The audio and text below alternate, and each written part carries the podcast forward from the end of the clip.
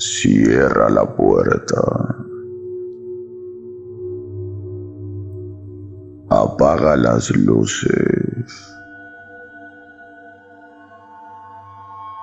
Conecta tus audífonos y prepárate para escuchar las historias más aterradoras transmitidas en un podcast. Este es Habla Pablo, el podcast del pueblo en su sección.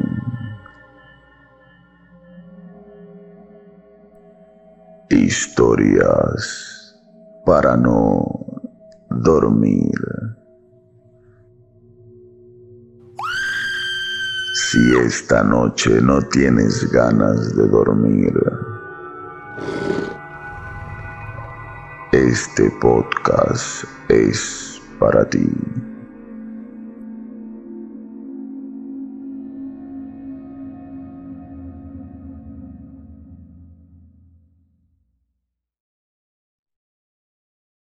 Muy buenos días, muy buenas tardes, muy buenas noches, muy buenas madrugadas o cuando sea que estén escuchando esto, sean todos bienvenidos a una sesión más de Habla Pablo, el podcast del pueblo en su sección Historias para no dormir si no tan diferente mi voz es porque estoy desfiado.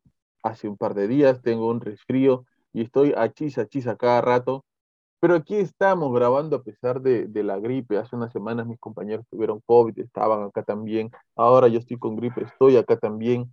Mañana más tarde algo malo pasará y estaremos aquí también, Dios me quiera. Pero estaremos aquí también compartiendo con ustedes esto tan bonito esta sección del podcast tan bonita que se llama Historias para no dormir. Hoy día, mis compañeros dicen que se han traído historias y se han preparado toda la semana, toda la semana por recaudar información. Yo doy fe que eso ha sido así. Los señores yo los he visto leyendo con su lupa en la calle, investigando, y están acá esta noche para compartir con nosotros una vasta información. Yo les tengo algo chiquito, nada más, chiquito. ¿Ustedes sabían que hay una teoría que dice que hay huesos de dinosaurios en la luna? Huesos. Ahí la dejo, ahí la dejo nada más. Una chiqui periqui. Pero este, vamos a presentar como siempre, como todas las noches, a nuestro querido hermano y amigo Walter Paredes. ¿Cómo estás, Walter, esta semana? Hola, Pablo. Hola, Omar. ¿Qué tal? Buenas noches. Un fraterno saludo a todos tus oyentes del podcast. Aquí una semana más, en un capítulo más de Historias para no dormir. ¿Ya en qué número vamos, Pablito? Esta es la 49, creo, o 40. Ah, mira, sí, más o menos. por ahí Vamos a llegar a la casi 50 llegando. ya. Ya llegando casi a las 50. Así es. Eh, bueno, eh, con full trabajo, este, pero siempre dándonos un espacio para poder estar con, contigo y con, y con tus oyentes una semana más. Y también está con nosotros, no menos importante, por supuesto, el hombre de los cachetes, Omar Cruces como los hombres. Omar, ¿cómo estás? Bienvenido.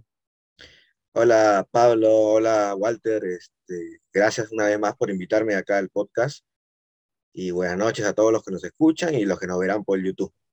¿No? Este, bueno, estoy un poco preocupado, ¿no? Porque nos dijiste que tú Pablo, pues tú nos dijiste que estabas mal un poco, ¿no?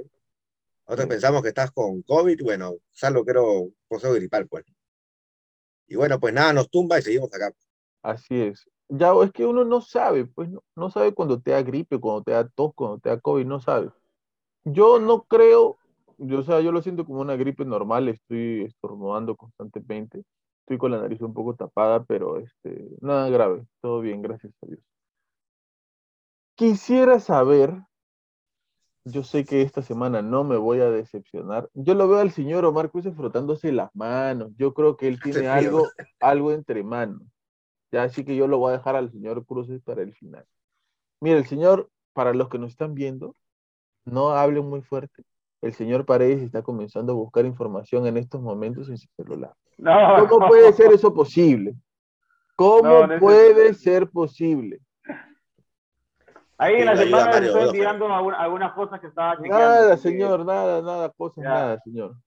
El señor, puedes bueno, voy a comenzar con el señor Paredes para ponerlo en aprietos y que no llegue a conseguir la información que está buscando. ¿Qué hay por esta semana, señor Paredes? A ver, eh, en realidad vi dos noticias que me que me No llamaron la florees, por favor, ¿ah? no florees. Estoy floreando, estoy floreando. Eh, La a la gente primera- qué es florear, por favor, para los que no saben. Florear es cuando metes, cuando dices muchas palabras para decir algo, algo concreto o algo conciso. Ya. Mentiroso. Eh, eh, o no, me equivoco. Más o me menos, equivoco. más o menos, más o menos. Eh, estaba viendo esta semana, bueno, hubieron un par de noticias, eh, se pueden decir tres de repente, que me llamaron la atención. La primera fue de que en Panamá se, se encontró, no sé si ustedes lo habrán podido también escuchar o ver, en- bueno, está exhibido en un museo, una plancha de oro con jeroglíficos egipcios. En ¿ya? Panamá. Panamá. Eh, En En Panamá, Panamá. acá en América. en, Pana- en Panamá, sí, en Panamá. No. Entonces, eh, y estaban hablando y mencionando de que posiblemente fueron los fenicios quienes eh, trajeron esta, esta plancha, ¿no? Es, eh, hay unos, hay unos, hay unos objetos de, de valor eh, histórico y que mencionan que tienen una antigüedad, creo que como de 3.000 años, o sea, de repente sea un poquito que- más. ¿no? Como que el misterio es que han navegado hasta Panamá. No sé. Bueno, lo que está ya demostrado eh, históricamente es que Colón no fue el primero en llegar a, a- a esta parte del continente. ¿no? Eh, llegaron los vikingos en, en un momento determinado. Yo había escuchado también que los fenicios habían llegado por la parte de Norteamérica también, pero no, no, no, no sabía de esto, ¿no? De, de que obviamente los, los fenicios han tenido pues, contacto con, los egipcios y dentro de estos intercambios que han tenido, ¿no? O los, los fenicios eran comerciantes, eh, pudieron llegar hasta, las costas de Panamá y, poder dejar este, estos objetos, ¿no? Esa fue una noticia. Eh, perdón, quisiera hacer un paréntesis eh, ahora que estás hablando de eso, Walter, para darte la palabra después. Eh, yo tengo una videoreacción, una opinión, este, junto con Aaron Well Music, productor de hip hop y cantante también de hip hop, un grafitero, un artista del dibujo, en donde hablamos sobre unas opiniones de un productor puertorriqueño. Ya ustedes dirán que tiene que ver todo esto, ahorita les explico. Este productor puertorriqueño, eh, cuando se expresa del Perú, dice, este, ellos son indios y no escuchan rap, ¿ok? Para referirse a nosotros. ¿Y junto, junto con, no me hagas renegar, junto con Aaron Well, Well Music comenzamos a conversar sobre eso y algunas personas, eh, bueno, que no saben, ¿no? Este, preguntaban por qué eh, nosotros nos ofendíamos al escuchar que gente de otro país nos decía indios, si nosotros los peruanos somos indios. Y yo quería hacer ahí una aclaración. Eh, el término indio de, que utilizan los europeos hacia nosotros, los latinoamericanos, incluidos los puertorriqueños, es un término despectivo porque cuando los primeros europeos llegaron aquí a Latinoamérica, europeos de los que se tiene registro histórico, estoy hablando, ellos pensaron que estaban viajando a la India. Ellos pensaron Claro. que habían llegado a la India. A las Y Indias. por eso que cuando, cuando vieron a los habitantes de Latinoamérica, nos comenzaron a llamar indios, porque creyeron, en su ignorancia, que habían llegado a la India. En todo caso, nosotros somos indígenas y a mucho orgullo, que es diferente. El término indio para cualquier nación latinoamericana es un término despectivo que utilizaban eh, los europeos para llamarnos de manera despectiva, cosa que en su momento nosotros no entendíamos porque teníamos otro idioma. Pero quisiera dejar eso claro porque algunos, algunas personas comentan y nos dicen, ¿no? ¿Por qué se sienten ofendidos si ustedes son indios? No, nosotros no somos indios. los latinoamericanos somos indígenas, no indios. Ahora sí, continúa. Ya, pero Oye, un poquito para, para reforzar perdón. que... Caramba. de lo que decía Walter, me estaba recordando y lo acabo de buscar ahorita, hay algo parecido a la inversa, ¿no? No sé si ustedes, ah, me imagino que sí lo han escuchado, ¿no? Que dicen que también los incas llegaron a la Polinesia, ¿no? Ah, claro, con Tupac. Con, Con Tupac- Tupac Yupanqui, Yupanqui. ¿no? O Sí, sea, sí, sí, in- sí. increíble, ¿no? Que, que los incas también construcciones Tupac incas llegaron la hasta Polinesia. ¿no? Dicen que, ¿por qué este, se basan en eso? Porque, bueno, hay algunos dialectos eh, parecidos con el quechua, bueno, no sé si decir quechua o otro idioma este, oriundo del Perú, y, este, y que también dicen que los polinesios tienen una leyenda una, de un señor que vino de, la, ¿no? de, de los mares, ¿no? Y lo asocian a, al Inca Tupac Yupanqui, ¿no? Algo anecdótico, ¿no? Parecido a lo que dices tú, pero a, a la inversa, ¿no? De América Sí, claro, para- pero ese, para- pero ese viaje que hizo eh, Tupac Inca Yupanqui en, este, a la Polinesia fue más o menos en el 1500, comien- perdón, en, en el 1000, sí, claro, más o menos en el 1000, ca- fi- finales de, fi- 1500 por ahí, finales de 1400, 1500, donde, donde son, son barcazas hechas con totoras.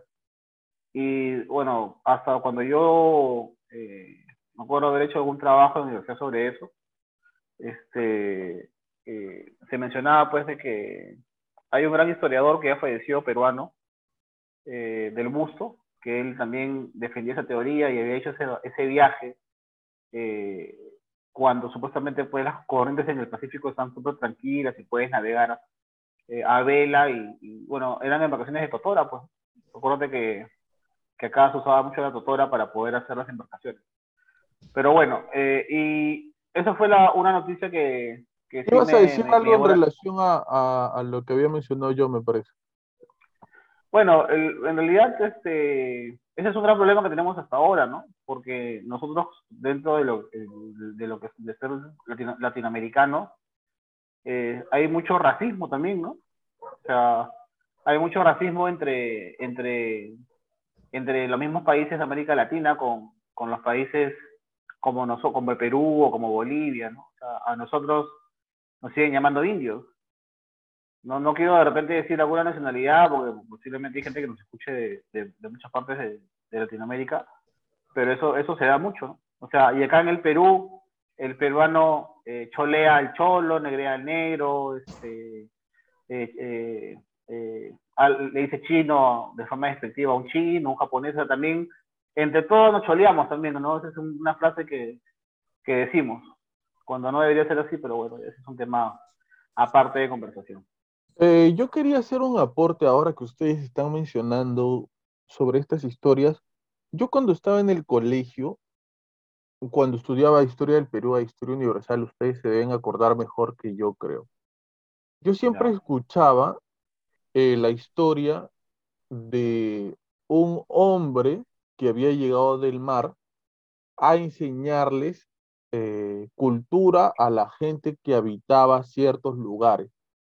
Por ejemplo, lo escuché en una clase de historia del Perú, pero después lo escuché en una clase de historia universal que esto había ocurrido en otros lugares también. Otra cultura. Sí, ahora yo me acuerdo del nombre que le ponen a uno de estos, de estos personajes que se llamaba Nailam. Nailam. Sí, Ya, aquí tengo una, una breve reseña. Dice, Nailam es un personaje mitológico del Perú antiguo, de acuerdo a relatos recogidos por cronistas españoles, provino del mar trayendo la civilización de las tierras lambayecanas, norte del Perú actual, donde fundó un reino o señorío en el que se sucedieron varios reyes, antes de ser conquistado por los chimúes. En el arte precolombino se le representa con rasgos antropomorfos y zoomorfos combinados preferentemente de ave. Su, nombre significaría en la lengua muchic ave o gallina de agua. Para Federico Kuf van Doig es una versión más del dios andino del agua. Yo he escuchado esta historia antes, o sea, no necesariamente de un personaje llamado Lailam, sino de un personaje que venía del agua y les enseñaba pues a, los, a, la, a la gente de, de, ciertos lugares del mundo a hacer, este, no sé, cucharas, a hacer este, tazones, eh, eh, cosas, eh, a manufacturar cosas. Ya les enseñaba a algunos otros países, les enseñaba, les enseñaba cosas sobre arquitectura, ¿no? venía con mucho conocimiento. ¿Ustedes han escuchado algo parecido en otras culturas? Sí, bueno, yo algo parecido en la cultura griega, ¿no? La historia de Prometeo, ¿no? Prometeo fue castigado por los dioses porque ayudó al hombre dándole dentro de las herramientas el fuego, ¿no? Que era algo secreto solamente para los dioses, ¿no? Y bueno, por ayudar al hombre, Prometeo fue castigado, pues, Fue castigado, ¿no? Este, si más no recuerdo, Zeus lo castigó, ¿no? Lo, lo ató y una isla venía y como y le comía el hígado, ¿no? Pero como Prometeo era inmortal, siempre, nunca iba a morir, ¿no? Pero siempre todos los días se regeneraba su hígado y el águila venía y, y devoraba su hígado. Pues. Se lo comía, ¿no? Un eterno sufrimiento, ¿no? Bueno, una de las teorías que se menciona, Pablo, ahora que hablabas en Nailam, estás hablando de las divinidades de los, de los mochicas, ¿no? Eh, y después algo similar va a pasar con a quien representan con el dios Huiracocha, ¿no? que era un dios eh, blancón, barbón, que venía del mar. Y cuando los primeros eh, indígenas vieron a los, a los españoles llegar a las costas acá del Perú, a desembarcar en, en, en Tiura, este, claro, ¿no? pensaban de que era, que era Huiracocha que había reencarnado y que iba a venir a, a volver a poner el orden. Porque recuerden de que cuando los españoles llegan al Perú, eh, había una guerra civil en el Perú, ¿no? entre Oaxaca y Atahualpa. Había un caos, un desorden. Eh, porque en las primeras expediciones que hace Pizarro, ¿no? o los primeros emisarios que llegan y que mencionan que llegaron hasta Chanchán, este, mencionaron de que veían un orden en, en, el, en, el, imperio, había un orden, en ese tiempo estaba todavía Manco Inca como, como Zapa Inca, pero cuando llegaron ya en 1532 ya había un desorden, no había un caos, y era por la guerra civil que había. Entonces como que los indígenas pensaban de que era Huiracocha que estaba volviendo, como indicaba la profecía. A poner orden. Claro, y la profecía decía que, venían de, que venía del mar, ¿no? Que eran seres blancones, barbones, diferente al tipo, al biotipo después de, de raza que, que había por aquí. Y eso no les deja algo curioso que preguntarse. A referente a. A que no les parece muy extraño que hombres blancos con barba y cabello largo llegaran del mar a enseñarle cosas a la gente. Mira, ahí el que sabe más de esas cositas es Walter, por lo que, ¿no? Él sabe más de esas cosas de leyendas, por lo que ha estudiado, pues, ¿no? Eh, pero sí, ahí también me llama la atención de que Huiracocha tenga esa descripción, ¿no? Que sea un ser eh, de rasgos blancos y barbón, cosa que en la... Acá en Perú todos son, bueno, este, la raza original este, peruana es, antes que vengan los españoles, cobrizo, pues, ¿no? Y no somos... Recuerden, recuerden muy frondosos de barba. Pues. Por ejemplo, en, en, en, Nazca, en lo que es Paracas, Nazca, eh, se han encontrado muchos restos eh, de la cultura, bueno, entre comillas, Nazca y Paracas, eh, de gente pelirroja, entonces, ¿cómo puede ser posible que en, un lugar eh, haya existido gente colorada, por decirlo así, cuando todos eh, somos cobrizos? ¿De dónde salieron? Eso también da, la, da la, la, interpretación o la hipótesis que en algún momento de la historia posiblemente pudieron haber llegado también vikingos por aquí, o alguna, o alguna raza europea, ¿no? Este, una cultura europea importante de, de hace más de mil años de repente, ¿no? y que tuvieron algún contacto con las civilizaciones y todo eso. Y que no, no quisieron tener ningún tipo de intención de conquista, más que todo de compartir conocimiento, ¿no? O claro, o de repente, quién sabe, se, les maduró el barco, ya no pudieron volver a, viajar, se extraviaron, o de repente se, eh, se enamoraron de, de, alguien de aquí y, este, y ya decidieron regresar y se quedaron aquí viviendo. Ah, Pero si, si hubiese pasado eso, yo imagino de que cuando ellos llegaron, habrá sido, pucha, pero en los inicios de la cultura, de las culturas este, sudamericanas, ¿no? O sea, como quien dice que se encuentran también con, un- con culturas no tan amigables de repente, ¿no? O sea, habrán venido, pero más se habrán perdido, habrán llegado acá y se habrán asustado también, pues. ¿no?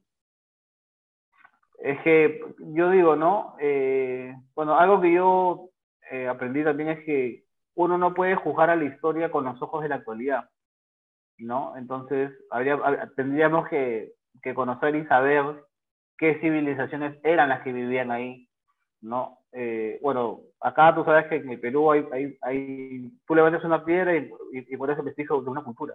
Han habido muchas culturas muy importantes, ¿no? Y muchas Obviamente de las la cuales se quizá no haya vestigios tampoco, ¿no? también, recuerden de que, o sea, los incas, ¿no? Los incas solamente gobernaron un poquito más de 100 años, ojo, ¿ah? O sea, no es que ellos hayan estado siglos, pero ¿qué hicieron los incas? Como hacían las anteriores culturas. Todo lo asimilaban, ¿no? Y lo perfeccionaban y lo aplicaban. En temas de conocimientos agrícolas, de conocimientos de construcciones, de metalurgia, de textil, pero por todas las influencias que pudieron recibir de los mochicas, de los chimú, de los naja, de los paracas, de los tiahuanacos, de los icam, de los ichma, de los chincha, y puedo decirte 20 más de repente.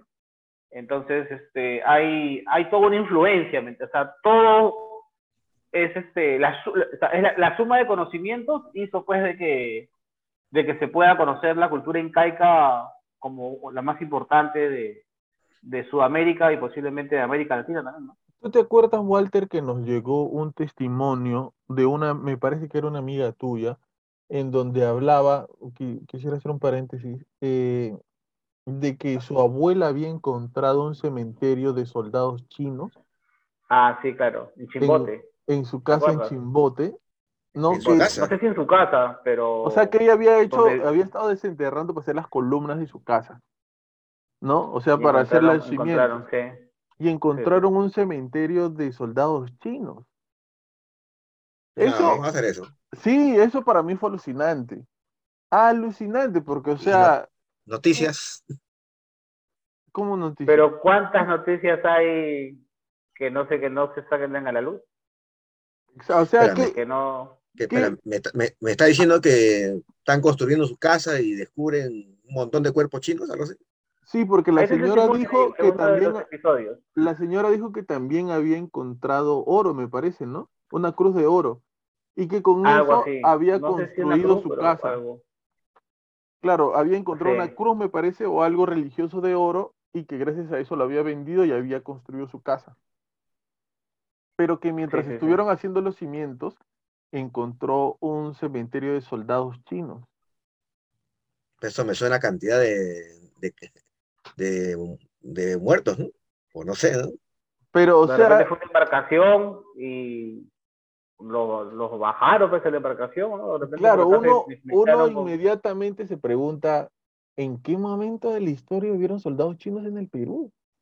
Y que, y que deben haber luchado en algún lugar, porque para que haya un cementerio lleno de esos soldados es porque algo sucedió, hubo una batalla, una guerra, me imagino, ¿no? O de Entonces- repente murieron de alguna enfermedad, como Claro. sucedió aquí con Ahora, la viruela, ¿cómo- ¿no? La cosa es cómo llegaron ahí.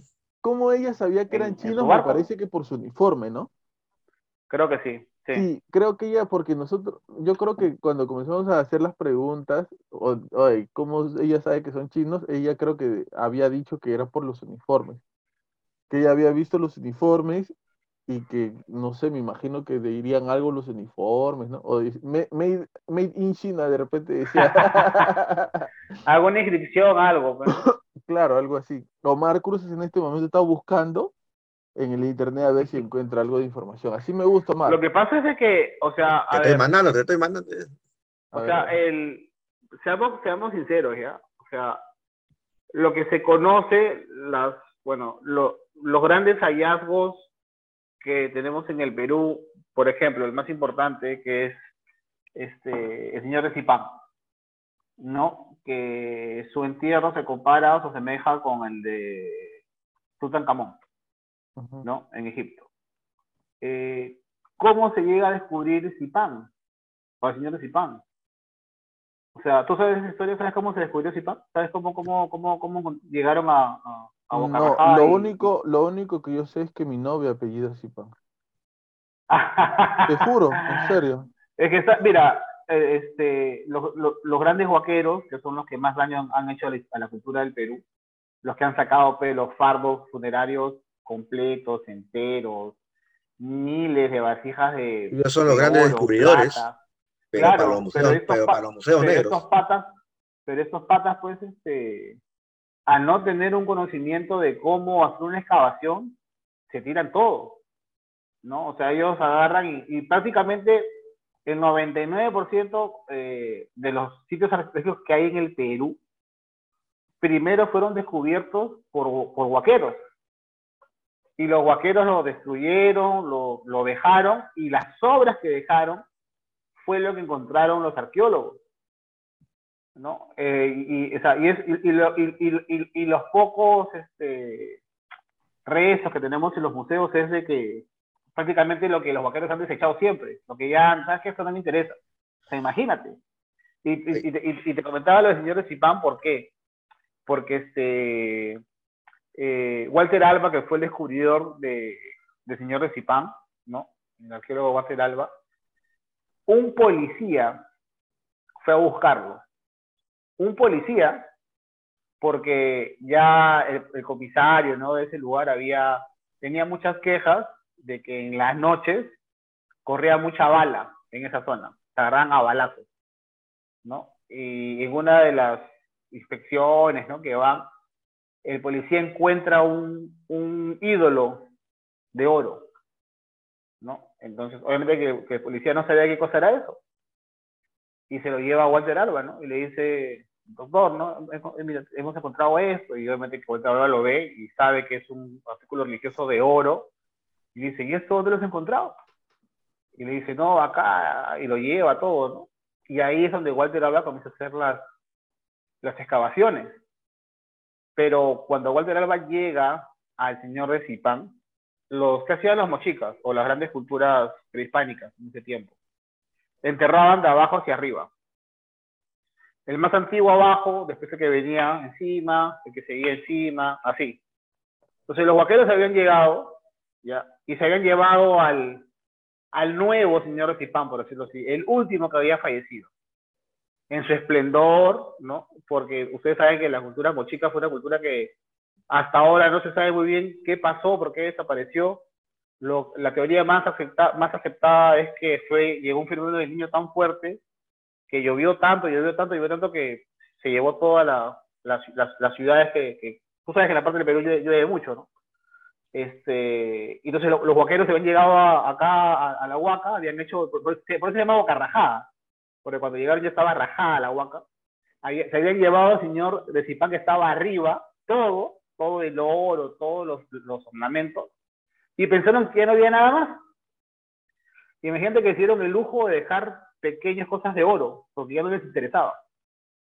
Y cuando llega Walter Alba, ha llegado a encontrar al señor de Zipán, que es el que conocemos nosotros. Y fuera del señor de Zipán, ha encontrado más abajo al antiguo señor de Zipán. ¿no? Obviamente que en esplendor, el, señor Zipán que nosotros conocemos, que está en el museo de, de, de Chiclayo, es, su jar es mucho más, pues, este, grandioso.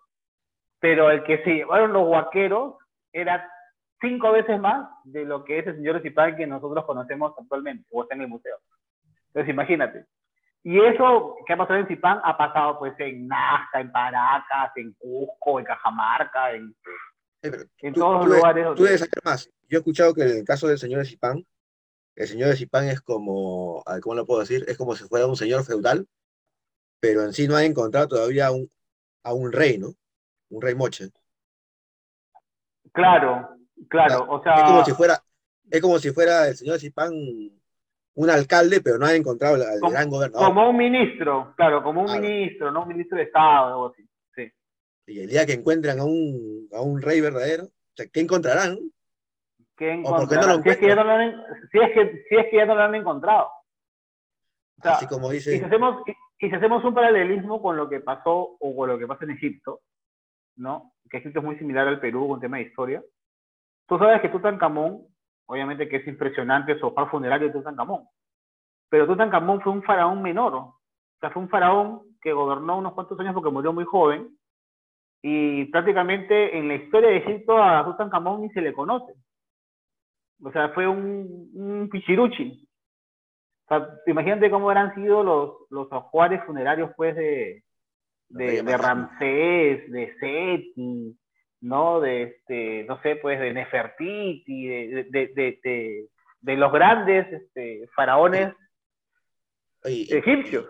Tú también debes ser maestro, ¿no? Y hablando de eso, este, qué raro que en Perú no, se ha descubierto hasta ahorita ninguna tumba inca, ¿no?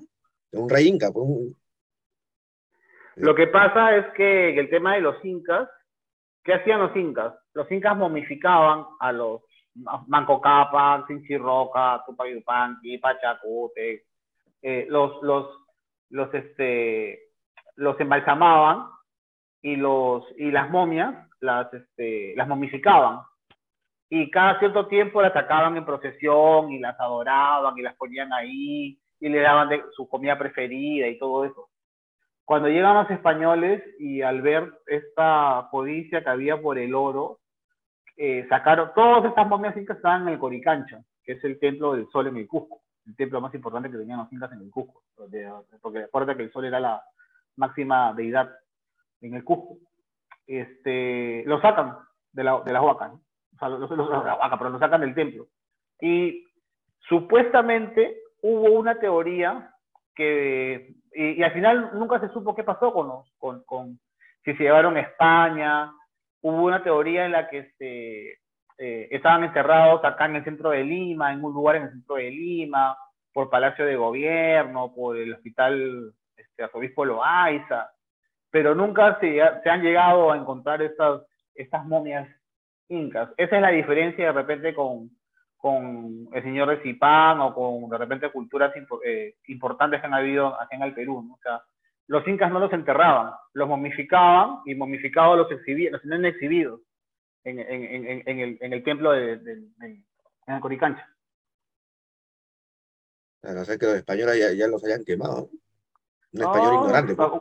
Acuérdate de que, bueno, es que también tenemos que ponernos en el lugar de ellos. O sea, ellos venían con el afán de evangelizar. O sea, ellos creían de que destruyendo ídolos... Pero eso es un afán evangelizador, mirándolo desde el pero, punto de vista religioso. Pero acuérdate, Pablo, que veníamos del tiempo de cruzadas. No, lo que quieras, de... sí, perfecto. No, pero, pero también date cuenta que lo, lo, los españoles que vinieron no eran los más cultos, ni los Exacto. más cultos de la ah, no. Lo que, lo que, a lo que pero, voy es que si algo así se puede llamar evangelización. Eso se puede llamar, pero, o sea, obligar fue, a muerte pero a una ¿qué fue lo primero que le presentaron a ya, ¿qué fue lo primero que le presentaron a Atahualpa? La Biblia. Cajamarca? ¿Por qué? Bueno, si vamos al punto de vista teológico del asunto, la Biblia viene teniendo la misma importancia que el cuerpo de, de Jesús, o sea, la hostia, ¿no? O sea, tienen el, no, mismo, claro. el mismo valor para los católicos. Pero, claro, pero re, o sea, recuerda de que cuando los españoles, cuando Pizarro, cuando Colón, Cortés reciben el, el, este, el poder o los permisos de los reyes católicos de España, eh, o sea, habían dos, dos principales motivos. ¿no? Uno era obviamente anexar territorios para la corona española y lo segundo y más importante entre comillas era la evangelización, ¿no? Entonces, este, yo digo, ¿no? O sea, si yo soy Pizarro, ¿no? Yo me presento con el Inca, le digo, oye, loco, mira, acá están mis caballos, mis arcabuces, ¿no? Mi, mi, mi, mis, mis, mis, mis, armas. Este, vengo de un lugar de, que está muy lejano, ¿no? Donde hay castillos, no sé, o sea, le, le manifiesto mi plan de, de, lo que, de lo que quiero, ¿no? Pero la mentalidad de esa época era, no, primero es Dios, o sea, vamos con la palabra de Dios. Pero, o sea, yo yéndome, yéndome estrictamente al significado de la palabra, obligar a muerte a una persona a que crea en lo que tú crees, ¿se llama evangelización? Es que tendríamos que, ¿cómo te digo, Pablo? A ver, tendríamos que, que pero- entender o comprender cómo pero- se pero, vivía en Wa- ese Walter, tiempo. Tú debes saber, yo sé por imágenes, ¿no? Cuando... Yo sé que en imágenes, cuando le muestran la Biblia a Atahualpa, yo siempre veo imágenes, ¿no? De figuras de que hay un sacerdote, pero cuando Claro. llegaron los, los españoles, vinieron con, con un sacerdote, ¿en verdad? Sí. Claro, Siempre porque si no se iba a demorar sí. un montón en llegar desde España un sacerdote, ¿no? O sea, No, siempre, siempre habían sacerdotes que venían por el tema de la, de la, necesitaban sacerdotes para evangelizar. ahora, ¿eran. ¿eran franciscanos? No, Dominico fue el padre que llegó acá ¿no? primero. Sí, ¿no? Dominico. Eh, Ahora, como decía, yendo al término exacto de la palabra, yo al menos creo que obligar, es lo que se está haciendo en varios países de, de ¿cómo se llama? Árabes, ¿no? Matar a la sea, gente eso, eso- para eso es lo que te iba a decir. Pero eso es eso lo que te iba a es decir, ¿no? O sea, pero para ellos es su manera de, de evangelizar. O sea, ellos, eh, o sea, por eso te digo, o sea, matar en el nombre de Alá, para ellos es algo, es algo bueno. O sea, si tú eres un infiel, si tú no Como crees en cruzadas. eh, o sea, eh, eh, hay que matarte. O sea, ese, es- y, y, y, y de repente para nosotros dicen, oye, esos patos han quedado en la Edad Media. Pero para ellos es este, lo más común y corriente. ¿O acaso cuando juzgan a una mujer y la apedrean en Irán, ¿no? Este, en un país muy, en, en Yemen, eh, la gente va a decir, no, no la mates, pobrecita, ¿no? Para, cogen su piedra, le meten su piedrón y, y, siguen, y siguen su camino. O si ven un- a un ladrón y le cortan la mano, le cortan la mano y, y nadie va a decir, no, pobrecito, ¿no? O sea, es su mentalidad, es su cultura, es como ellos han sido formados. Es por eso Y que el, el, ¿cómo se llama? La ética y la moral eh, dependen de el ambiente cultural de las personas. Así como dice la filosofía que la maldad equivale al grado de belleza, porque no es lo mismo matar una mosca que matar una mariposa. Que hay, hay, ¿cómo se llama? Cierto grado de misericordia a partir de la belleza que Es una ofrece. cucaracha, ¡fuá! Exacto. Ah. Bueno, después la, bueno, eran tres, ¿no? Pero voy a, voy a comentar otra más. Eh, ¿Lo seguimos viendo desde el punto de vista histórico o, o nos vamos al punto de vista paranormal? No, mira, compartimos del lado del punto de vista histórico y le buscamos lo paranormal, pues. Ah, bueno, bueno, es que la otra noti- no- noticia que había visto era, justo les, les mandé ahora el, el- el- el enlace del Paititi, ¿no? ¿Ustedes saben lo que es el Paititi? No. ¿El dorado? El Dorado, ¿no? La ciudad del Dorado, ¿no? Eh, se menciona que esta fue la, la ciudad eh, de oro de los incas y que cuando ya eh, los mismos los mismos incas se dan cuenta de que del poder y la avaricia de los de los españoles cuando pidieron lo- el cuarto de oro y los dos de plata. Ojo que ese rescate de, de Atahualpa ha sido el rescate más caro en la historia de la humanidad que se ha pagado. Y se pagó y lo mataron. Que Pero dice bueno. que, que dice que lo, o sea, yo he escuchado que dice que lo mataron porque él eh, ve que dos españoles, uno de ellos me olvidó el apellido, están jugando una partida de ajedrez y él ya había aprendido a jugar ajedrez. A uno de ellos le dice que no haga esa jugada. Este pata no la hace y al no hacer esa jugada gana el juego de ajedrez y cuando llega el momento de hacer las votaciones para ver si se mataba a Atahualpa o no, ganó el sí 13 a 11 y una de las personas que vota por el sí de la muerte de Atahualpa es este hombre que había perdido en esta partida de ajedrez.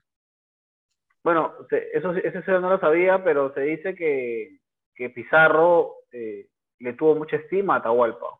Sí, ¿no? que no, como que no tema quería matarlo, ¿no? No, que no quería matarlo, que este, que Se ma- se hicieron Pizarro se casó. Bueno, Pizarro se casó con Sí. una de las hermanas, Atahualpa. ¿no? claro, correcto. eh, después se va a casar con una de las hijas, ¿no? Entonces, este, Qué loca, ah, ah, pregunto que, haciendo un paréntesis, ahondando en esto, qué loca esa vida, ¿no? O sea, vivir yendo de un lado a otro, llegar a un lugar que nadie conoce, acostumbrarte a ese lugar, hacer amigos, eh, ver otra cultura, casarte con una mujer de ahí y, y por tus convicciones, porque creo que una de las cosas, una de las cualidades, no, no sé si decir cualidades, una de las características del ejército o de, o de el instrumento bélico de cada país es que hay que obedecer siempre, ¿no? Sea cual sea la, la, la, eh, la, ay, ¿cómo se dice esto? Sea cual sea la orden, hay que obedecerla Hay siempre. que, hay que cumplirla. Sí, pero, pero recuerda que en este caso Pizarro era un mercenario, ¿no? No sé que era analfabeta. sí, Bueno, y Atahualpa, es es- un aventurero, verdad. Atahualpa aprendió en una semana a hablar español y jugar ajedrez, solo viendo.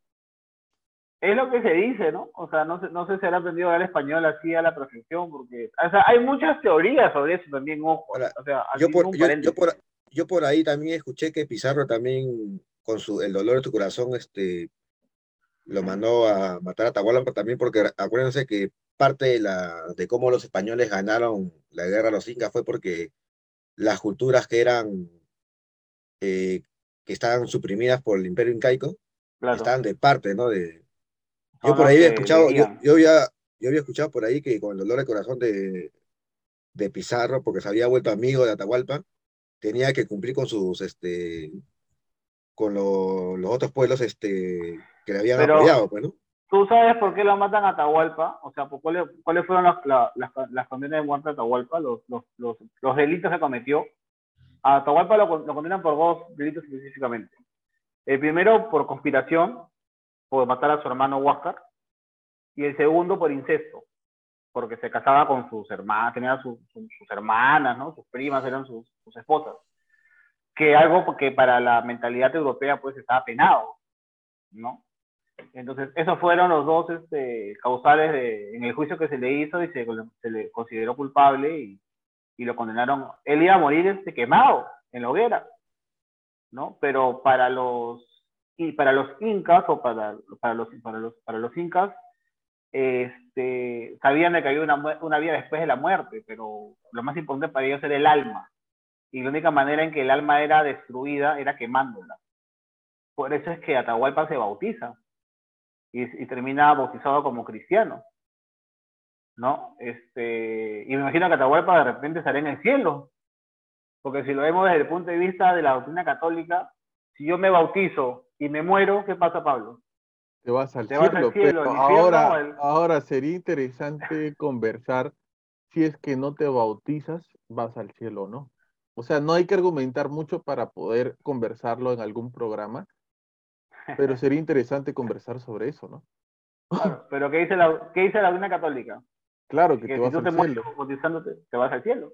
claro. ¿no? Entonces, este, entonces por eso es que él decide bautizarse. Pero bueno, eh, y, lo, lo- y lo- que, lo que tú decías, Omar, es cierto, o sea, recuérdense, que, o sea, los incas cometieron un gran error, ¿no? Los incas no fueron, pues, o sea, en el caso, no sé, pues de repente Huáscar o Atahualpa porque que venía, ya que venía desde antes, ¿no? Que venía desde Manco, desde Manco Inca, de posiblemente de Yupanqui, hasta mismo Pachacute. Este, que cuando anexaron, a, conquistaron a los pueblos fueron muy violentos, ¿no? O sea, los incas tenían dos maneras de, de, de derrotarte. Una era que tú te anexaras sin derramamiento de sangre, ¿no? Y la segunda era en guerra, y en la guerra te, te destruían todo.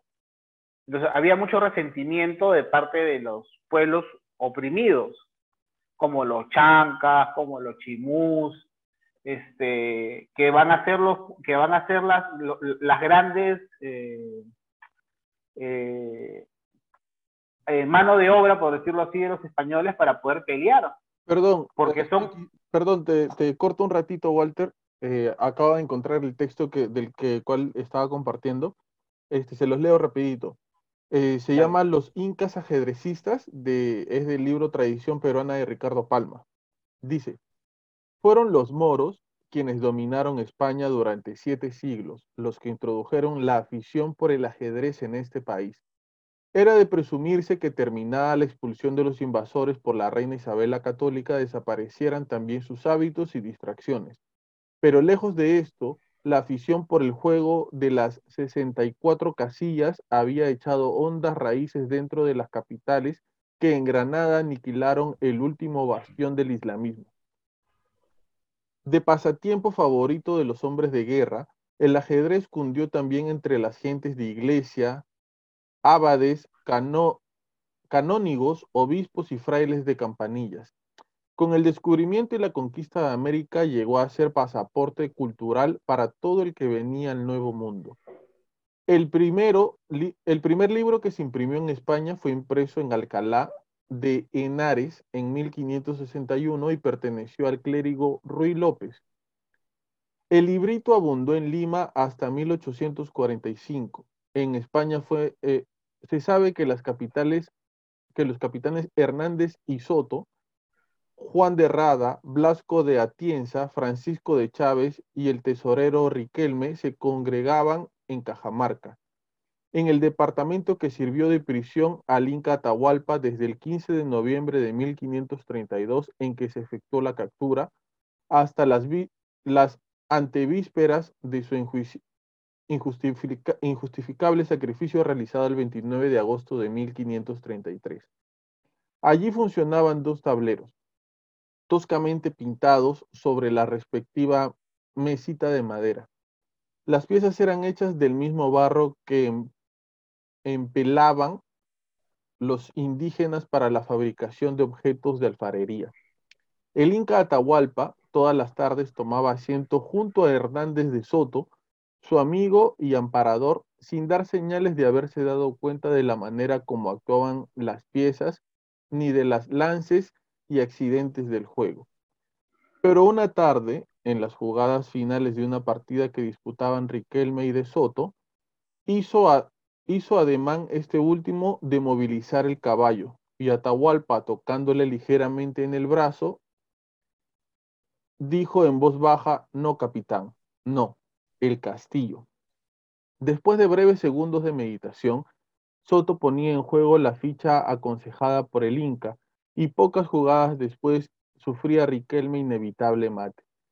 Después de aquella tarde, Soto y el Inca jugaban una partida diaria y al cabo de dos meses el discípulo era ya un buen contrincante. Cuenta la tradición que muchos ajedrecistas españoles invitaron también al Inca, pero este, por medio del intérprete filipino, Felipillo, se excusaba de jugar diciéndoles yo juego muy poquito y vuestra merced juega mucho. La tradición popular asegura que el Inca no habría sido condenado a muerte si no hubiera intervenido en la partida que sostuvieron Hernández y Riquelme. En el famoso Consejo de 24 jueces, consejo convocado por don Francisco Pizarro, se impuso al Inca la pena de muerte por 13 votos contra 11, Riquelme fue uno de los trece que suscribió la sentencia. Después del injustificado sacrificio de Atahualpa, encaminó don Francisco Pizarro al Cusco en 1534 para hacerle ver a los caciques que no tenía intención de, de quitarle sus propiedades y por ello es que había ajusticiado en Cajamarca al asesino del Inca Huáscar. En el Cusco entregó el conquistador la insignia imperial al Inca Mancebo de 18 años, legítimo heredero de su hermano Huáscar. Después de la solemne coronación, Pizarro se trasladó al valle de Jauja, de donde seguiría al Rímac para hacer la fundación de la capital del futuro virreinato. De todos he sabido los sucesos y causas que motivaron la ruptura de relaciones entre el Inca y los españoles acaudillados por Juan Pizarro, y a la muerte de éste por su hermano Hernando. Manco Inca huyó del Cusco y estableció su gobierno en los Andes. Manco Inca prestó algunos servicios a los almagristas en su lucha con los pizarristas. Y consumada la ruina y victimización victimación de Almagro el Mozo, más de una docena de los vencidos, entre los que se contaban los capitanes Diego Méndez y Gómez, hallaron refugio al lado del Inca, que había fijado su corte en Vilcapampa. Los españoles, los españoles refugiados se entretenían en el juego de bolos o bochas y en ajedrez. El Inca cobró gran afición y, una, y aún destreza en ambos juegos, sobresaliendo como ajedrecista. Una tarde se hallaban enfrascados en una partida el Inca Manco y Gómez Pérez, teniendo por mirones a Diego Méndez y tres caciques. El Inca hizo una jugada de enroque no permitida por las reglas del juego que Gómez Pérez le dijo a Diego Méndez, mire capitán, con lo que me sale este indio puerco. El Inca alzó la mano y dio un bofetón al atrevido. Este cogió una daga y apuñaló al osado monarca por dos veces consecutivas, provocándole la muerte. Los indios ajusticiaron al criminal y a cuanto español había en la provincia de Vilcapampa. Estaba escrito que, como el Inca Tahualpa, la afición al ajedrez había de serle fatal al Inca Manco.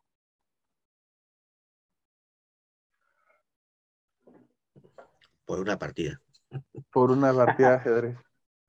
Está buena la historia.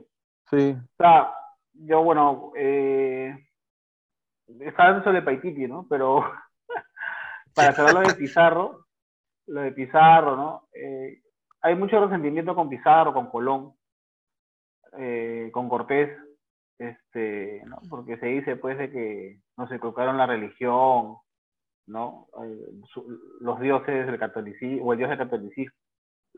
Pero, o sea, no seamos mezquinos, ¿no?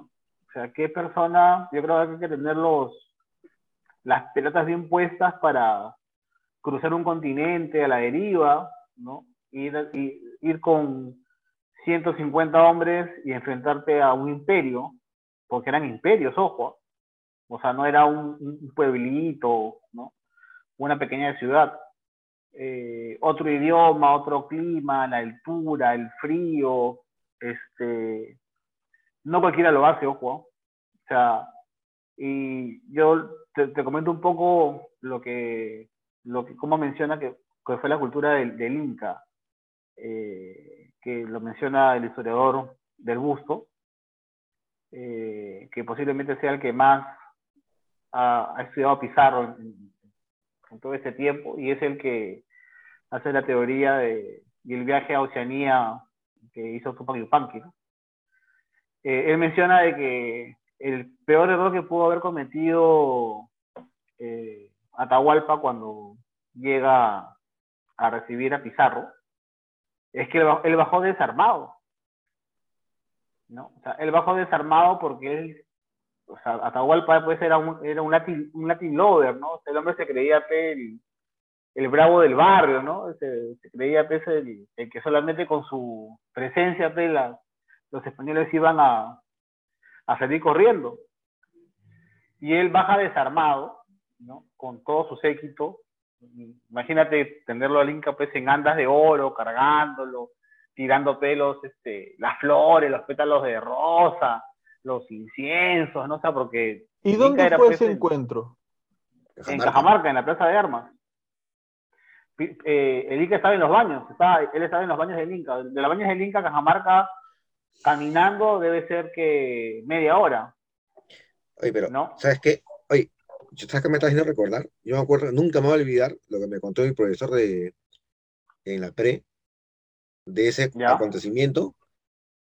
Mira, así me lo contó, yo me quedé, este, según mi profesor, dice que hay unos cronistas españoles que han, este, ¿no? han escrito, dice que cuando iba a ser el encuentro de Atahualpa con, este, con los españoles, dice que los españoles para asustar a los, este, a, los, a Atahualpa sobre todo, dice que no sé si activan los cañones o las escopetas para hacer el ruido, dice que lo que le llamó la atención es que Atahualpa no se inmutó. O sea, imagínate que tú ahorita escuches este, una bala a dos metros, es un, so un sonido pero fuerte, pues, ¿no? Claro. No es tan fuerte, ¿ah? ¿eh?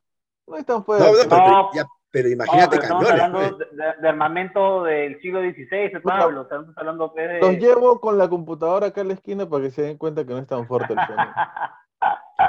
no, pero, pero lo que me contó mi, mi profesor es de que dice que hay unos cronistas que, que, que, que narran eso, ¿no? Que para asustar al Inca activaban los cañones o las escopetas y lo que les llamó la atención a los españoles y les empezó a dar miedo, dice que el Inca ni pestañaba, ¿no? O sea, tanto era su ego de Atahualpa ser este, el hijo del dios Sol, que no soberbio, se. Soberbio. ¿no? Y, lo, y, y, y, lo que, y lo que me, me contaba el profesor, que dicen eh, los cronistas, sé que los, este, los, este, los españoles, al ver esta, esta serenidad del, de, de, de, del Inca y, y, de toda su gente, dice que los españoles empezaban a orinar ahí, del miedo. Otros claro, dicen que claro, empezaban a, a, a, defecar, dice, ¿sabes? Del miedo, ¿no? De, de lo que se le venía. Porque, ah, porque los incas no, no, no, no sucumbían, pues, ¿no? No les daba miedo, ¿no? Y bueno, y, y ahí, ¿sabes? Yo escuché esa, esa, esa, crónica y. O sea que, claro, porque, es se, porque se to, ¿no? todavía se dice que Hernando Pizarro va con el caballo y comienza a hacer, eh, le pone el caballo delante a Atahualpa.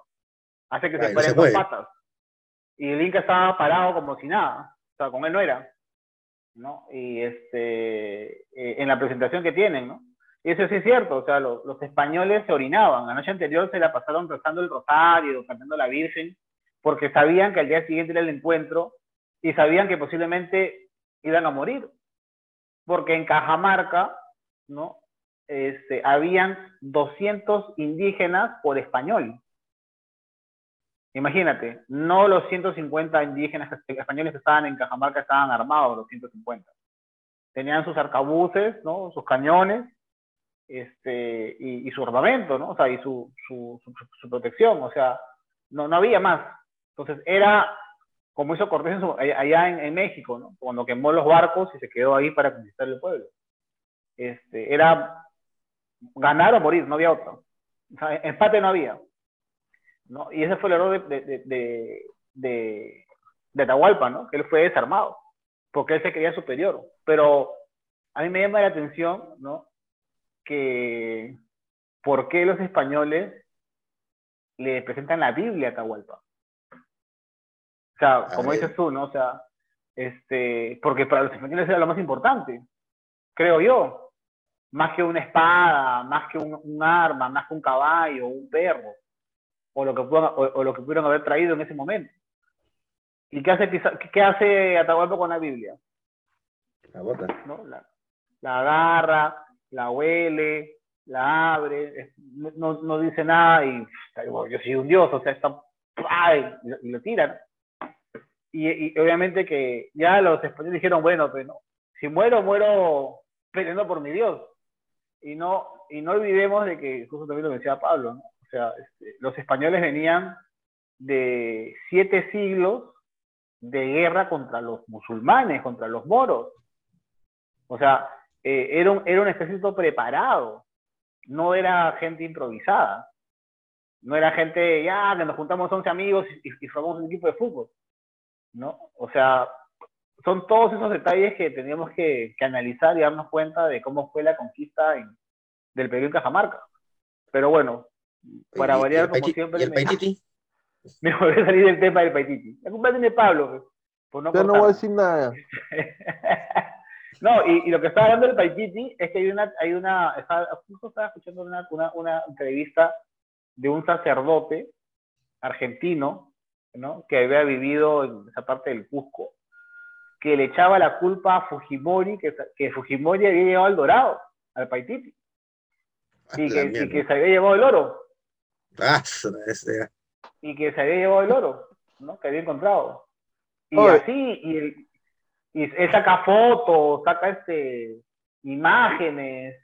La verdad que, imagínate, ¿no? O sea, que ese tesoro que lo buscaron los españoles por muchos siglos, no lo encontraron los españoles y lo encontró Fujimori. Oye, yo le voy a dar el ámbito paranormal a, esta, a este podcast. Dale, dale, Se dale. supone que nuestras historias son historias para no dormir, que son historias de terror. La gente está que apunta para su tarea de historia ahorita. No, bueno, yo, yo, no soy, yo no soy historiador, ojo. ¿ah? O sea, ya, sabemos, ya, ya, sabemos, ya. Ay, Pero, al final, no, la historia del Paitito era que Fujimori se la robó. Mira. Que Fujimori se la robó, ¿no? Ustedes, hay un libro, hay un libro de eso. Ustedes sabían que nosotros fuimos gobernados, el Perú fue gobernado por una bruja. Una, una bruja. bruja. Pero depende, está dando Perú republicano, Perú pre-inca. Mira, hace menos de 30 años. Es más, menos de 20 me parece. Es la época de Fujimori. En, en, el, en el tiempo de Fujimori. Bueno, se, se dice que Fu- Fujimori creía mucho en, en, en las guarinas, claro. en, la- en los brujos, ¿no? Tenía sus brujos. Ahora hablaba con una amiga, ¿no? Que me, que me decía, bueno, me, me preguntaba si estaba viviendo por acá, por, allá por el norte, dije que sí. Me estaba, porque me, me- me comentaba de que ella quiere venirse- venir a las, guarin- a las guaringas, eh, hacerse su baño de florecimiento y todo eso. Dice Y esta. quería te- que la Sí, Dime. sigue, sigue, sigue. y quería que le averiguara más o menos este el tour, cómo llegar, bueno, yo pues estoy contra lejos de ese lugar, ¿no? Pero este, pero, pero imagínate, ¿no? O sea, yo sí sabía que Fujimori eh, se iba a consultar sus baños. a, a- a bañarse a las guaringas, a consultar a los, a los, a los brujos. Pero eso lo han hecho muchos presidentes del Perú, no solamente Fujimori, ojo. Espérate, ahorita vamos con los también. demás. Dice la teoría que Fujimori consultaba constantemente sus decisiones presidenciales con una bruja, que yo si les menciono el nombre, ustedes van a decir, ah, ya sé quién es. No voy a Con mencionar, yo digo, no voy a mencionar el nombre, este ya lo mencionó. No, pues, pero me creo que sí, creo que era con ella, ¿no? Sí, Creo que sí. creo, no sé, creo pero- falleció la señora ya, no recuerdo. No, no, Bueno, no, ya esa. que Si está viva, estaba re- estaría recontra mayor. pero este, él consultaba sus decisiones presidenciales con ella y decían que, lo, tú sabes que para entrar a Palacio de Gobierno siempre registran tu entrada y tu salida, ¿no es cierto? A, a menos de que seas este familiar de Pedro Castillo. Sí, A menos que se, se pierdan las cámaras. de ella no había registro de entrada y de Registro. salida, pero se dice que este, Alberto Fujimori era un asiduo eh, eh, paciente, si se puede decir, de ella. Entonces las decisiones que tenía que tomar, que eran trascendentales, se las consultaba a ella antes de hacerlas. Y esto no fue en el primer gobierno de Fujimori, que yo no sé si sería impopular decir esto, pero es mi apreciación, yo creo que no lo hizo tan mal. Si Fujimori terminaba su mandato con el primer mandato, yo creo que sí iba en hombros.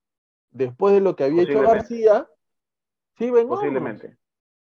Posiblemente. ¿Qué le pasó después fue su ambición, eh, el, el, el, este, tufillo de Bueno, pero, tuvo, ¿no? pero o- ojo que el autogolpe fue en el 92, eh, la, la, la muerte de la, de la, del presidente de la, de también fue en su, primer, en su primer gobierno. O sea, no todo fue el color de rosas, ojo, también hizo sus cosas. Pero a lo que iba es que si él se iba en ese gobierno, Más que todo por el tema llamaba- económico, ¿no? La inflación. llamaba- llamaba a nuevas elecciones, Ponte salía de presidente, ay, en ese Pérez tiempo. de Cuellar.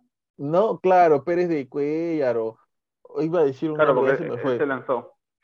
Ya, o, o, o el que era alcalde de Lima, ¿no? Este, Andrade. Andrade, ¿no? Alguien así. Yo imagino que continuaba con la medida económica, se iba a tapar un poco la cochina de Fujimori, Fujimori regresaba el otro y de todas maneras iba a ser presidente.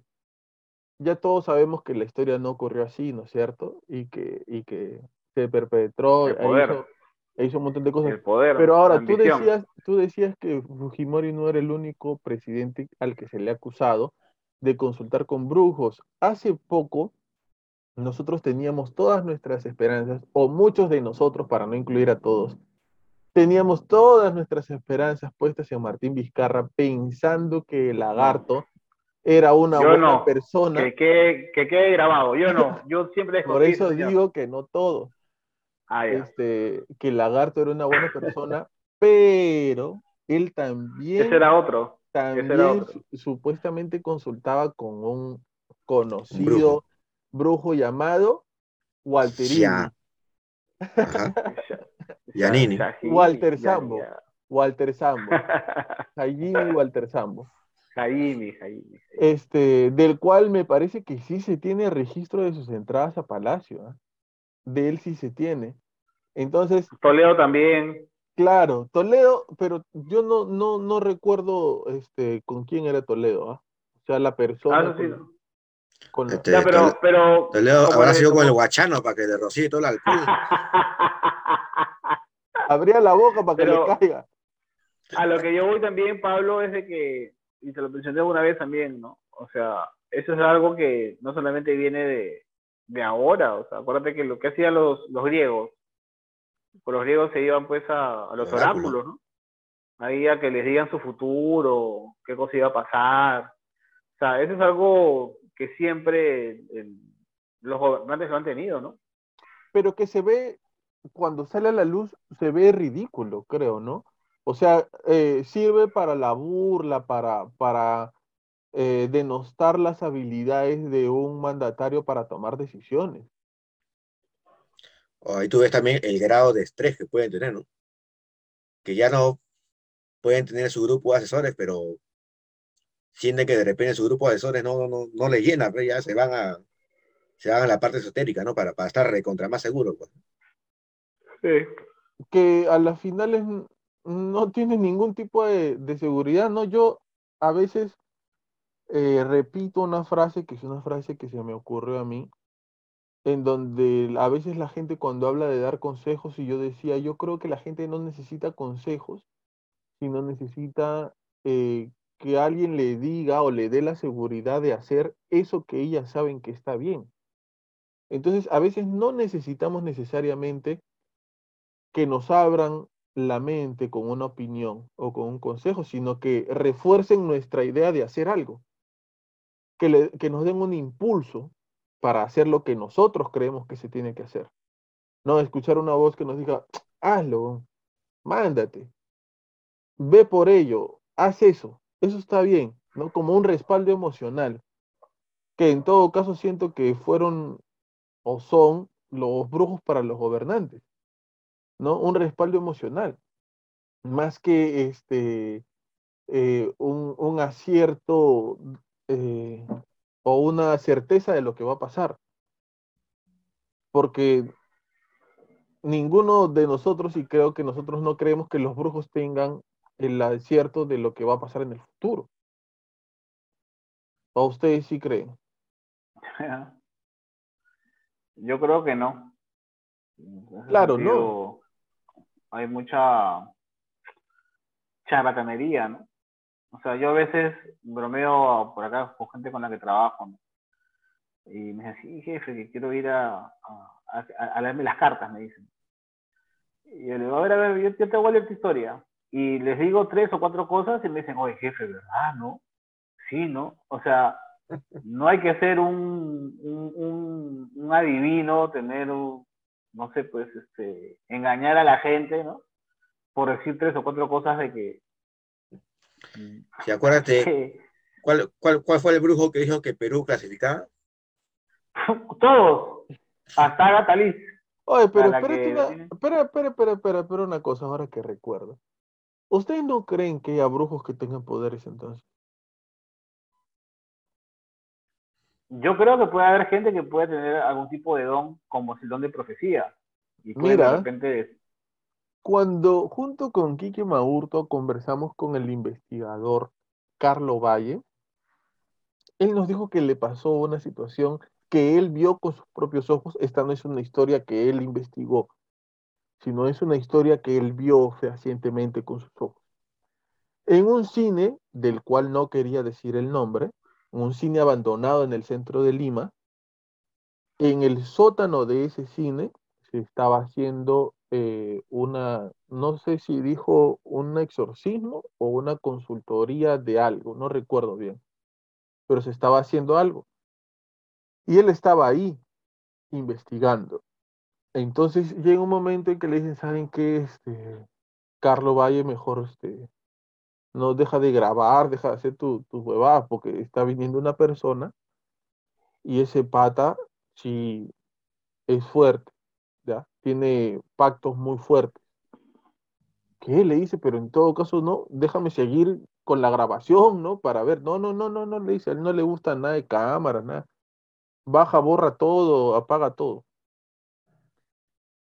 Y él nos dice que este, llega un hombre con un sombrero, todo de negro, nos da una descripción de su vestimenta y dice que le habla directamente a él y se sabía su nombre tal cual, que es algo que a Carlo Valle lo asusta.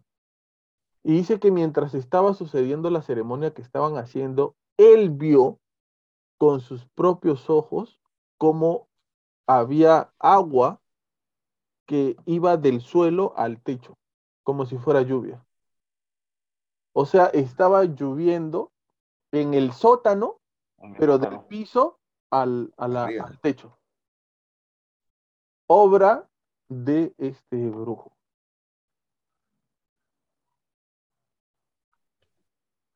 ¿Ah? Yo, también he, he tenido una, una historia parecida con un fraile capuchino que hizo Garuar en, un- en, un- en una sala de, de la parroquia. Y, ah, a ver, espérate, ahorita vas a contar esa. Y si mal no recuerdo, Omar Cruces tiene una historia que no contó el día que hablamos de los Illuminati con masones. Ajá. Que sería interesante, este, sería interesante este, escuchar. Pero vamos a escuchar primero. Walter, ya nada más que cortar, esos eran todos los temas. ¿no? No, ya creo que era mucho día, ya demasiado. Ya, entra, entra Omar con su tema y después le preguntamos por los masones. Sí, este, bueno, me, la verdad, ¿no? El tema de los Illuminati, yo te había, eh, te había comentado cuando cerramos el programa que yo tuve una pequeña experiencia con el, con un masón, ¿no? Pero, pero antes, algo, algo cortito que me acordé de lo que estaba diciendo Walter de, de ese episodio que dicen que llovió en un lugar, ¿no? Con un sacerdote, ¿no? Ah, De ese sacerdote, yo le he escuchado otra historia, para no alejarme y para los que les gustan la- el tema de las historias para no Es dormir. el mismo sacerdote que su nombre empieza con J. No, no empieza, no ¿No? empieza con J. Ah, Ah, ya. nombre o apellido. Nombre, nombre. Porque su apellido es italiano. no, tampoco. Ah, ok, No, no, no. listo. No, no, estamos hablando El que, de otra te, persona. eh, eh, eh, el que te he dicho que lo, que lo contactes para que también te dé una entrevista. Ah, ya, ok, ok, listo.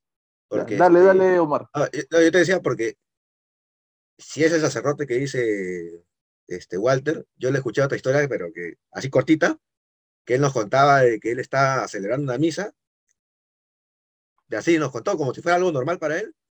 Él nos contaba de que él una vez estaba celebrando una misa, de pronto vio una bruja en la misa, que se espantó de la homilía que hacía el sacerdote.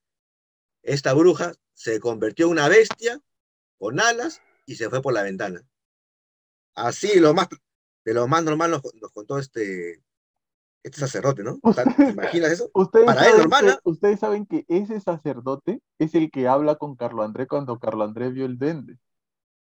Con él. Ah.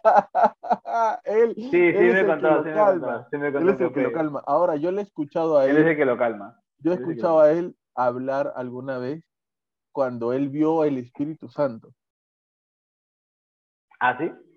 Dice que él una vez estaba orando y en su oración, no recuerdo si él pedía ver al Espíritu Santo o qué, pero se le aparece la silueta de un hombre, la silueta, pero mira, siempre me acuerdo de esto. Él dice que por dentro, ¿no? Lo de adentro parecía así como cuando el sol alumbra el agua.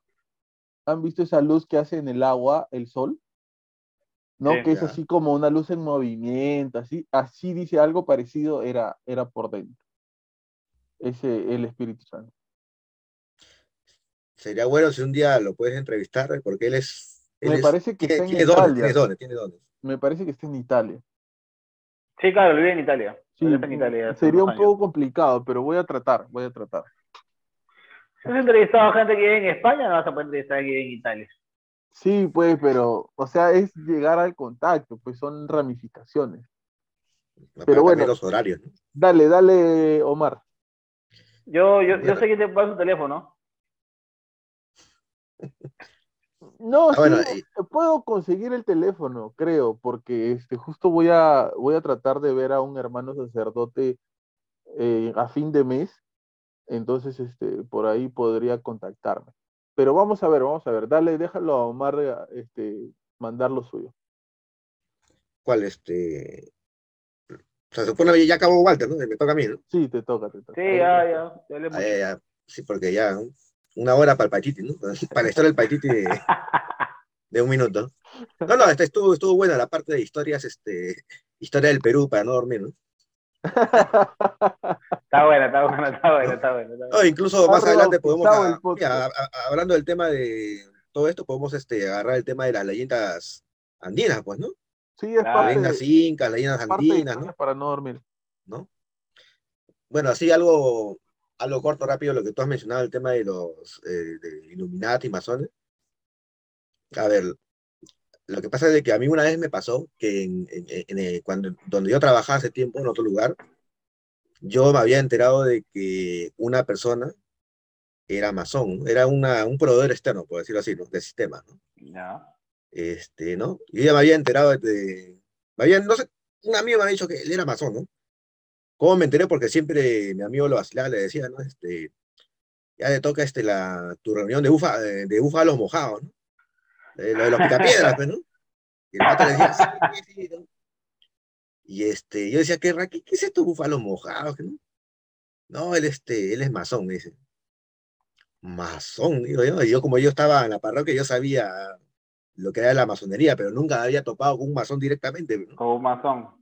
¿no? Pero mira, a mí lo que me llamó la atención es que esta persona era una persona, ¿cómo lo puedo decir? Bien, dicha- bien dicharachera, bien campechana, pues. ¿Ustedes se, acu- se acuerdan más o menos cómo era la personalidad de, del que fue presidente de la U, Alfredo González? Ya. Sí, De gordo. Ajá, es como que es como que este pata entraba acá al- con nosotros acá en la, ¿no? Y dice, habla, Walter, habla, este, Homero de Chorrillos, Homero Simpson, ¿no? A Pablo Lía, habla, este, habla, Aquaman de Barrio, pues, ¿no? Así que todo, todo era así, risa, chapas, ¿no? Y yo me acuerdo que como yo sabía algunas cositas, ¿no? Aguanta un ratito. Yo no puedo permitir que usted le ponga la chapa Homero Simpson de Chorrillos al señor Paredes, señor Omar Cruz. Tú, le, pa- tú- tú le paras diciendo Homero, ¿no? Ya no te. ¿Cuántas gra- grabaciones he visto, he escuchado eso? Bueno, continúe, continúe, señor Cruz. Y este, pero ya, ubícate su personalidad, que es así, un pata que no es nada serio, pues, ¿no? Ujú. Charachero, así, le, le gusta poner chapas a todo el mundo, pues, ¿no? Yo le, pero yo le empecé, este, como yo sabía algunas historias, ¿no? Del tema de los masones. Por decir ejemplo, del tema de, de que dicen acá que en el Perú, cuando hubo el encuentro entre San Martín y Bolívar, dicen que San Martín se fue porque ambos eran masones y Bolívar era un grado mayor, pues, ¿no? Eso es lo que dicen los, algunos, ¿no? Investigadores, ¿no? Y yo me acuerdo que cositas así le preguntaba, le decía al- al- a, este, a este señor, ¿no? A este ingeniero, ¿no? Este, ingeniero, cuénteme la verdad, que usted sabe, ¿eh? ¿por qué, por qué, por qué se fue San Martín? Le decía, ¿no? Porque Bolívar pesaba más en la, en la masonería y él como que se reía medio nervioso, pues, ¿no? Pero ahí no, no, me decía nada más, ¿no? Luego en otra, yo le hacía otras preguntas, ¿no? Este, ¿quién es el arquitecto? Le decía, ¿no? Porque para los masones el, Claro. Dios es, le dicen el, el gran arquitecto, pues, el gran constructor, ¿no? Y una de esas, donde ahí es donde me asusté yo, ¿ya? Porque él, como te digo, él es una persona así charachera, así, así, todo así, que te pone chapas, todo. Y en una de esas, cerró su laptop, ¿no? Después de tanto que yo lo estaba, le preguntaba, ¿no? eh, De tanto que, lo, la de laptop. tanto que lo vacilabas. me miró así, ¿no? Así fijamente, ¿no? ¿Qué quieres saber o qué quieres? Me dejó, me dejó frío. Me dejó frío. O sea, o sea, su personalidad cambió completamente, Cambió. ¿no? Y me dio palta porque cuando yo le pregunté eso, no había nadie en, la oficina, estamos los dos nada más. En eso, Omar, Me dio la garrotera. Eran- Se achicó, se achicó, se achicó. Yo le pregunté, este, y él me dijo, no, si yo soy este, yo, yo soy masón, ¿no? Este, le preguntaba lo de San Martín y Bolívar, no, eh, hay algo de cierto, me dice, pero solamente los masones lo, sabemos, ¿no? Y le empecé a preguntar, ¿no? ¿Y usted cree en Dios? Nosotros creemos en Dios, pero para nosotros el gran arquitecto, ¿no? Pero me empezaba a hablar así, ¿no? Me dijo, ¿qué? ¿Tú quieres ser masón? Me dijo. No, no, no, yo no quiero ser. Le digo, yo solamente Sí, sí, porque pero que, yo, yo ¿No? solo soy panzón, dijo Omar. No, pero, pero te soy sincero, esa mirada que me lanzó y esa seriedad que nunca la había visto me, me, me, Te- me intimidó. Te me descuadró, te descuadró. ¿No? Aparte que tú sabes que todas las cosas que salen de los masones, ¿no? que el tema este, que también ellos para su iniciación también es prácticamente, algunos dicen que tienen que hacer este, tienen que atentar contra lo sagrado que es la iglesia, todo eso, pues, Sí, ¿no? claro. Este, Sí, sí, sí. ¿no? Yo, pre- eso. yo preferí no, este, no abordar más el tema con él sobre el tema de la masonería, pero sí, este, sí me impresionó la manera en cómo este, cambió completamente su personalidad, ¿no? Quiere, No, yo, yo después, después te voy a decir por qué se fue San Martín lo dejó a Bolívar. Ya todos Claro, lo saben, Walter, ya, ya Para saben que, todo. pa' que, te saque, pa' que te saques la historia. Pero a ver, de repente si Walter sabe mucho de estas cosas es No, no, porque no. Walter Paredes es un viajero del tiempo. Podría ser. Pero bueno, ya dale, este Omar. Bien, este, bueno, eso fue más o menos lo que pasó, esta experiencia con, con este personaje de la masonería, que ya mejor no me meto en esas cosas. Pero ya lo dejaste Bueno, de ver es- entonces. ¿Ah? Lo dejaste de ver. No, seguíamos frecuentándonos por, por el tema del trabajo, él seguía yendo a la oficina, ¿no? Pero, pero ya no, yo ya no más toqué el tema de la masonería, ¿no? Porque de la, la forma, esa mirada que me lanzó y ese cambio de personalidad que me dio, preferí no, no tocar más el tema, ¿no? ¿Cómo se llamaba él? ¿Cómo se llamaba? No, no, no, prefiero no decirlo. Es que lo que pasa es que me acaba de escribir alguien a WhatsApp y me dice si puede entrar a la llamada que quiere hablar contigo. No, no, no. Ahí nomás. Pero este, pero no, no. Este, Te quiere, dar- te otra miradita, dice. Te quiere dar otra miradita. no, pero, pero, pero el pata sí era puntual, ¿ah? Dejaba todo lo que tenía que hacer a su reunión, ¿no? ¿Y qué se Pero bueno, que hacer para subir de nivel, no? Sí, me habló algo de lo de los niveles, los escalones, ¿no? Lo- que parte de su misión de ellos es también traer más gente, ¿no? Ah, por eso te preguntó si tú querías ser masón. Sí, yo le dije, Huevón, de repente vendía Herbalife y, y, y, este, tú pensabas que era masón. no, pero, no sé, pero como te digo, tendrías que estar en mi lugar, o sea, cómo cambió completamente la escena, ¿no? Claro. Eso sí me, me asustó, me asustó. Ahí nomás lo dejé, ¿no? Este, bien, este, a ver, lo que yo he traído más o menos para el día de hoy es, quería continuar con lo que, con lo del último este, podcast que tuvimos, ¿no? Yo me acuerdo de que cuando hablamos sobre el fenómeno, una vez más el fenómeno OVNI, yo recuerdo que yo les comenté a ustedes de que siempre íbamos así con estos temas porque, porque siempre íbamos a encontrar lo mismo, ¿no? Y cuando hablábamos acerca de, del tema religioso con los hombres, con los hombres y de repente los extraterrestres son demonios, ¿no? Yo recuerdo que la vez pasada yo les comenté, ¿no? Yo creo que nosotros deberíamos investigar un poco acerca de qué es lo que opinan los extraterrestres acerca de Jesús, ¿no? Y yo más o menos traté de buscar un poco de información, ¿no? Sobre todo información este, de gente conocida en el mundo de la ufología, ¿no? Ufología. Y, y ya lo que me ha llamado la atención es que cuando tú buscas en internet, qué es lo que opinan, ¿no? Este, o pudieran opinar los extraterrestres acerca de Jesús, no hay mucha información, ¿no? No sé si eso es positivo o negativo, pero no hay. Eso es lo primero que me, que me ha llamado la atención, ¿no? Yo, este, a ver, le voy a compartir a Pablo, le voy a mandar, este, el primero que, el primero que le encontré este, en internet fue alguien conocido para todos los peruanos, ¿no? Sisto Paz, ¿no? Que eso pasa. Que yo le he A ver, se lo escuchado voy a decir algunas cosas al, al doctor Choi sobre Sixto Paz. ¿no? Ahora, Pero, ¿qué cosas? ¿Positivas o negativas? Eh, o sea, lo que él dice, el doctor Choi, no, no tengo una fuente para citarlo exactamente y no quiero este, decir cosas que él no dijo, pero hacía grandes rasgos sin citar al doctor Choi, como digo, porque no es exactamente lo que dijo, me parece.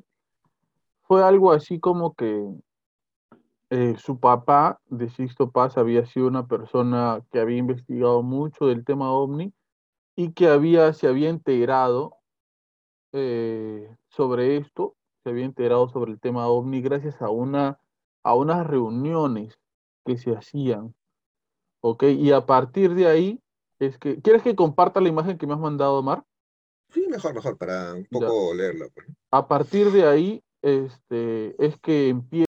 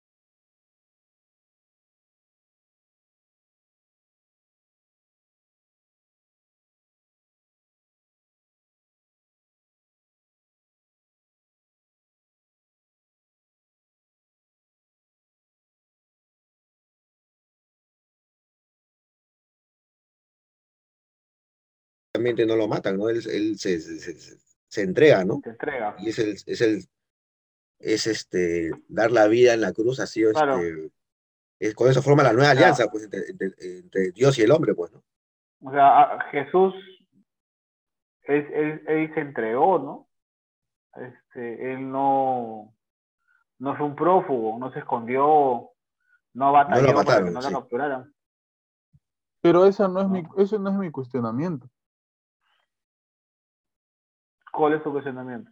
Estoy diciendo que si él creía que estaban preparada la humanidad para recibir su mensaje en ese momento, ¿por qué entonces lo matan? ¿Por qué no todos creen en lo que de- decía él?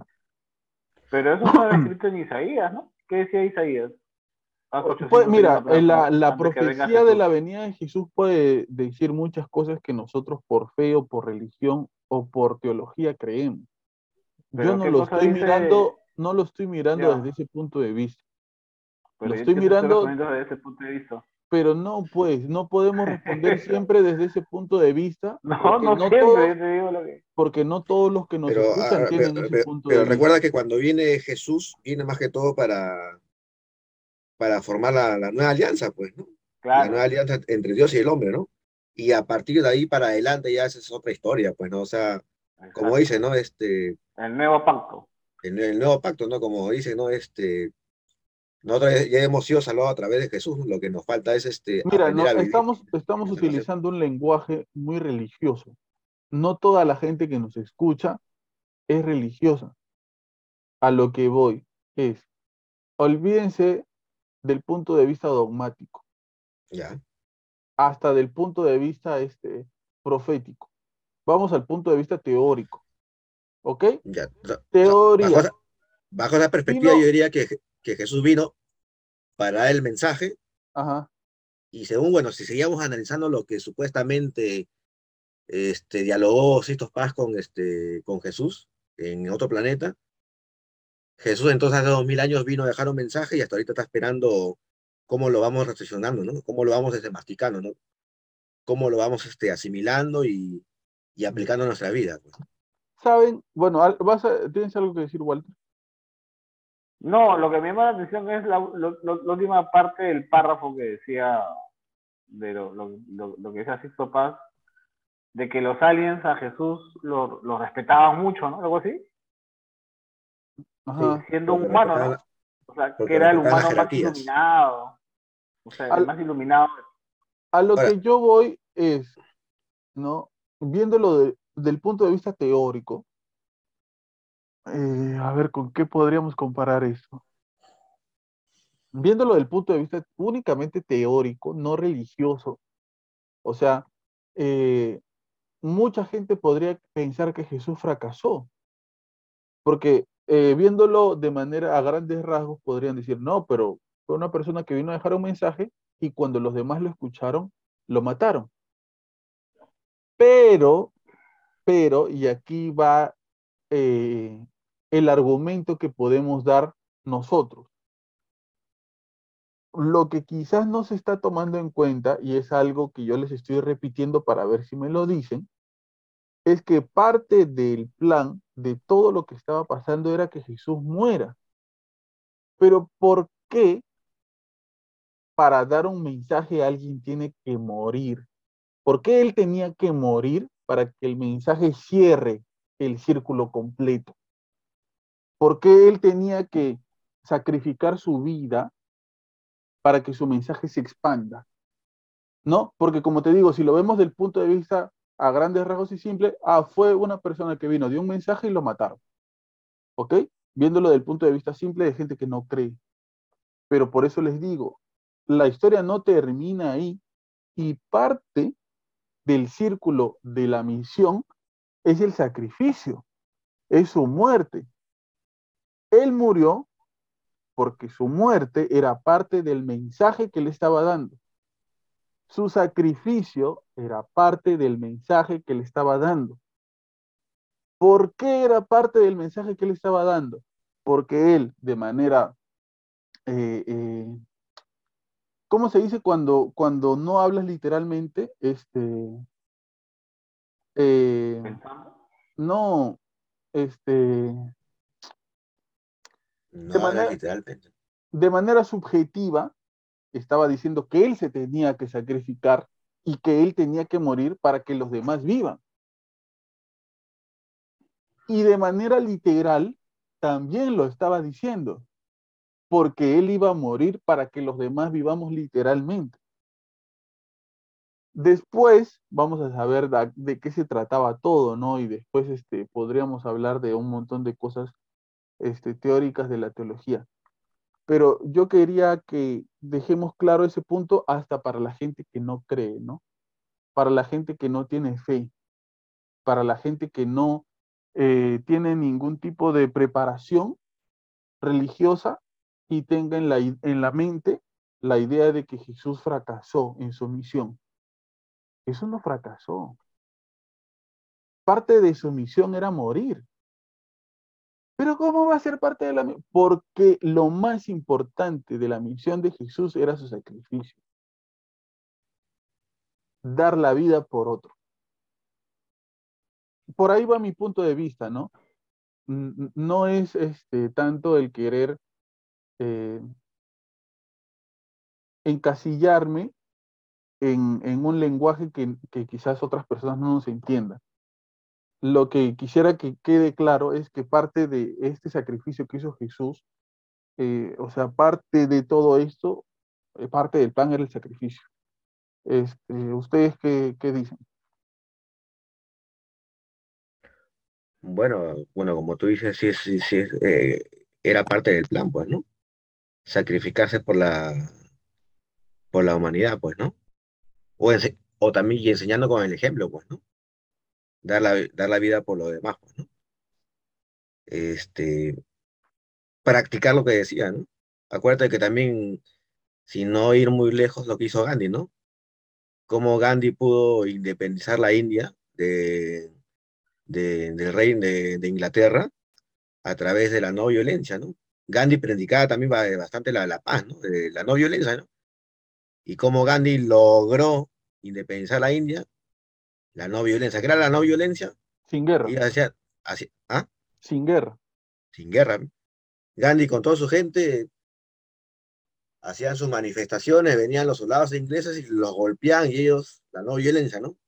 Se dejaban golpear, ¿no? Tanto así que los ingleses ya se, se cansaron y, y los dejaron, pues, ¿no?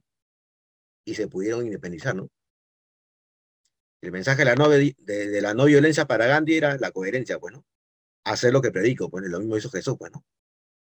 Yo el ejemplo máximo de lo que él decía, no dar la vida por lo demás, pues, ¿no? Y él lo hizo, pues, en el sacrificio en la cruz, pues. ¿Algo que decir este Walter? Sí, bueno, yo, yo creo que Jesús no, no fracasó, ¿no? Si, si no, no estaríamos acá nosotros sentados hablando esta noche. Es verdad, es verdad. Sí, a mí me, yo siento que es, es chévere dejarlo claro. Claro, nosotros lo tenemos claro, ¿no? Creo que en nosotros de muchas cosas no hay dudas, pero quizás dejarlo claro para que otras personas también nos entiendan, ¿no? Para que se den cuenta de, de- de qué estamos hablando. Este, ¿algo más que tenías tú pendiente, este, Omar? Bueno, de, de, de lo que más o menos les demostré, yo tengo algunas interrogantes, ¿no? Sisto Paz por un momento dice que para él Jesús era un terrestre extra, ¿no? O sea, una, sea, una persona extraordinaria, ¿no? De un nivel evolutivo grande, ¿no? Pero lo que me llama la atención es que él dice que él se encuentra con, Jesús en otro planeta, ¿no? Yo le preguntaría a Sisto Paz, no, me daría curiosidad, pero no. Pero por más que he buscado, no, este, no, no he encontrado esa respuesta. Si para él Jesús era una persona no divina, ¿cómo lo va a encontrar dos mil años después? pues, ¿no? Yo sé que él de repente dirá, no, como él llegó este, de repente a un grado de evolución tan alto, ha llegado a la longevidad o, o- o- o- o a la inmortalidad, ¿no? O, te daría la explicación que el tiempo no, no gira igual acá que en otros lados, ¿no? Ajá, me podría decir que Jesús es un ser interdimensional de otra, o de otra dimensión, donde el tiempo no, no se manifiesta como nosotros los percibimos, ¿no? Yo le haría otra pregunta, ¿no? Yo le, yo le diría, ¿y cómo Jesús llegó a ser un, un extra, un, un, terra, Un terrestre extra. un terrestre extra, ¿no? O sea, ¿qué, qué hizo Jesús para convertirse en eso? Yo saben qué le preguntaría? ¿Cómo podríamos tener nosotros la certeza de que él ha tenido un contacto extraterrestre? ¿Cuál es? Ah, no, claro. ¿Cómo, cómo nosotros, o sea, no estaría yo para cuestionarlo, pero si él tuviera que demostrarlo, ¿cómo lo demostraría? Ahora, creo que él ha, eh, creo que él ha participado en, en el programa del Valor de la Verdad y creo que ha perdido, creo. ¿Así? Creo que él ha creo que sí. Creo que ha participado y perdió, creo. Es que no me estoy Ah, confundiendo. Mira, no tengo, no tengo ese dato, ¿ah? No Me tengo parece, ese sí. dato. Sí. Voy a buscar, voy a buscar, voy a buscar eso. Yo les quería compartir, este, no sé si compartirlo ahora o en el otro podcast, Yo creo ya de la próxima semana. la que nos comentaste esa en. Voy a hacer una, una, voy a leer una historia pequeña nada más, este, ya para, para, porque Walter ya está con, con sueño. Es sobre, es sobre un avistamiento de algo que se llamó eh, Kasai Rex en 1932. Eh, un hombre, el hombre se llama John Johansen, estaba con su, con su sirviente en ese tiempo paseando por, por, por el Congo. Esto fue en el valle de Kasai, por eso llamaron así a este avistamiento. Ellos estaban paseando, ¿no? Jijiji, jajaja, y en eso ven un rinoceronte. Entonces ellos, sabiendo que un rinoceronte los parte en ocho, se quedan estáticos para que no asustara al animal. Entonces ellos dicen que ven salir de los matorrales un monstruo gigante parecido a un dinosaurio.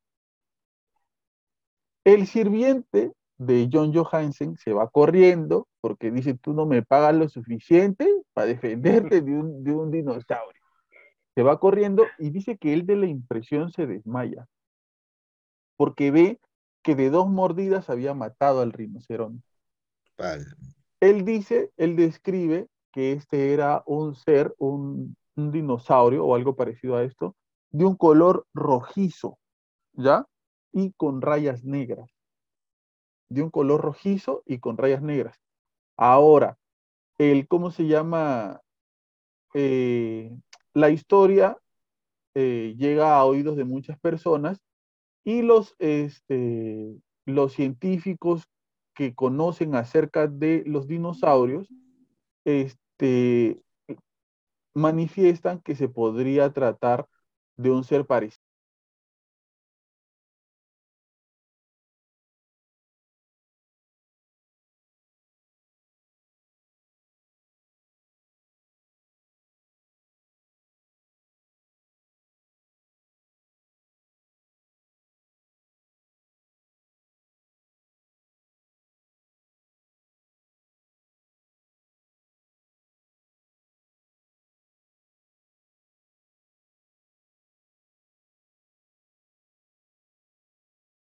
Dicen que era, es posible encontrar eh, huesos de dinosaurios en la Luna por el, el- el grado de impacto del asteroide que cayó en la Tierra, que eh, volaron a tanta velocidad los restos de los dinosaurios que pudieron haber llegado a la Luna y ya ahí fosilizarse. Eh, Pero, ¿cómo podría llegar? Es una pregunta, ¿no? Cuando los dinosaurios murieron, murieron estando vivos, ¿no? O sea. ¿cómo pudieron, este, A no ser que dicen que la, la luna fue parte de la Tierra, ¿no? Es otra cosa, ¿no? Y por ahí, Ah, buena esa. Qué fácil después de la explosión se desprendió un pedazo y eso es la Luna, dices. Bueno, eh, pero es que científicamente es lo que mencionan. O sea, no mencionan que, que haya sido con el tema de los dinosaurios, pero mencionan de que la luna se formó de eso. Porque que mira, impactó un asteroide en la porque Tierra y mira, es, es buena, buena esa, esa teoría, no la había escuchado, ¿ah? Pero ahora, si lo vemos desde el punto de vista religioso, desde el punto de vista religioso, ¿ah? ¿En qué momento dentro de la Biblia, que la Biblia no es un libro eh, histórico, ¿no? No se puede consultar para ver ciertos grados de la historia del planeta. Pero no se menciona en ningún momento los dinosaurios, ¿no? Y hablan muchas teorías de que los dinosaurios que nosotros conocemos que hay en los museos, algunas personas que dicen que los dinosaurios no existen, dicen que es muy difícil que dos seres de ese tamaño puedan aparearse. Entonces, ¿cómo se reproducían? Habrá que ver Jurassic Park. Porque ahora, último, se está comenzando a descubrir que los dinosaurios no son como nosotros creíamos que eran, ¿no es cierto?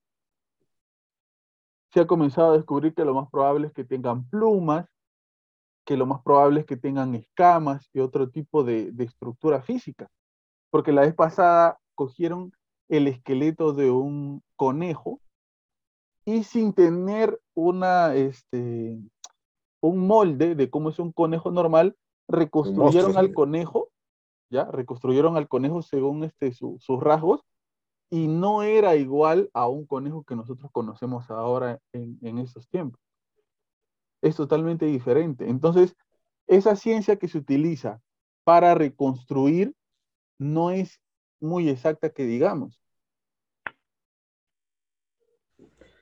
Oye, mira, y hablando de huesos de dinosaurio, yo, yo he escuchado otra teoría, pero ya, pero, pero ya es demasiado loca, ¿no? Pero, pero también tiene su cierta razonabilidad, ¿no? Es de que dicen, el tema de los dinosaurios no tiene, de descubrimiento no tiene más de 100 años, creo, ¿no? Ya, Más de-.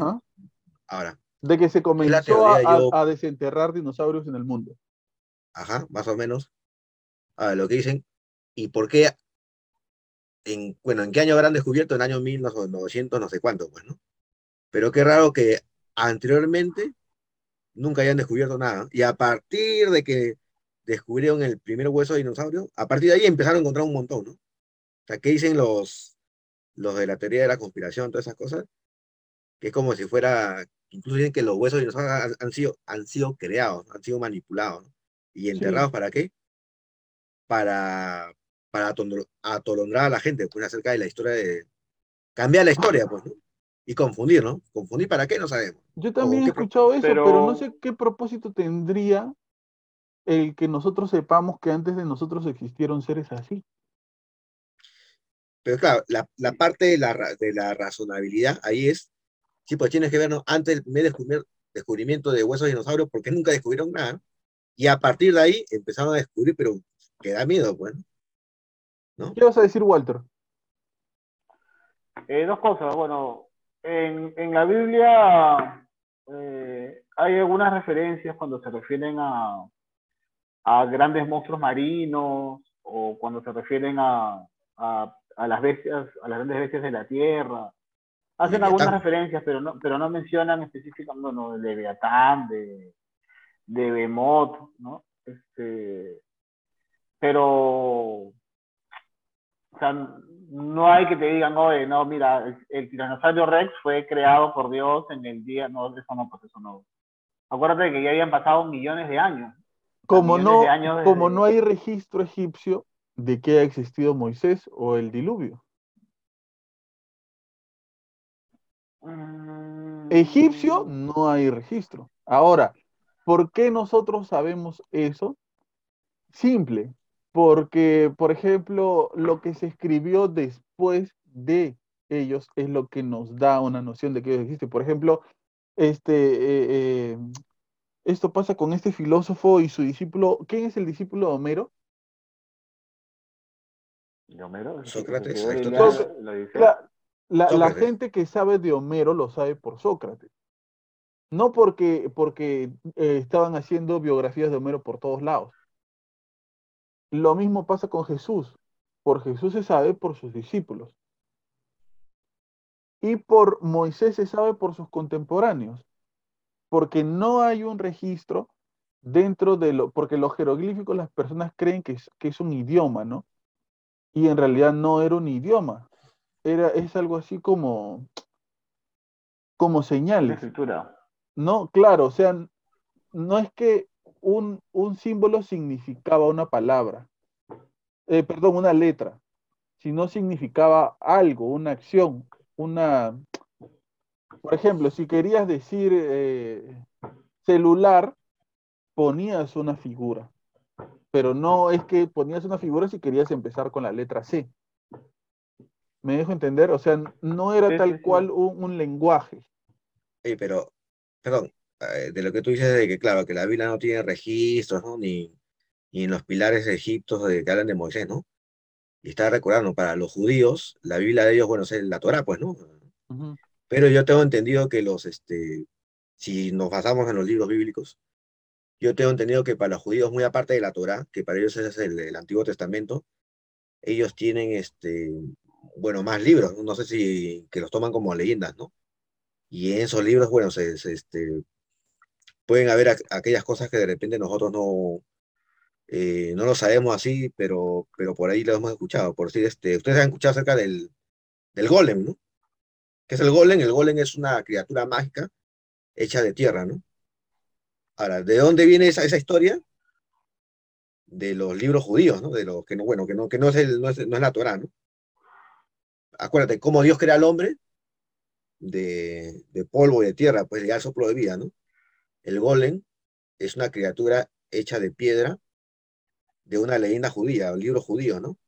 Que el ser humano que hace, trata de, de imitar a Dios, ¿no? Junta barro, junta tierra y no sé cómo, pero le da, le da vida y crea esa leyenda, pues, ¿no? ¿No? Que para ellos, ¿no?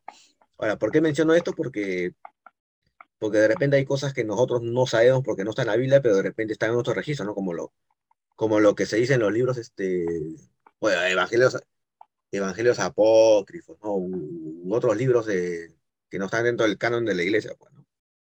Sería interesante que hagamos un podcast sobre evangelios apócrifos, ¿ah? Me parecería bravazo.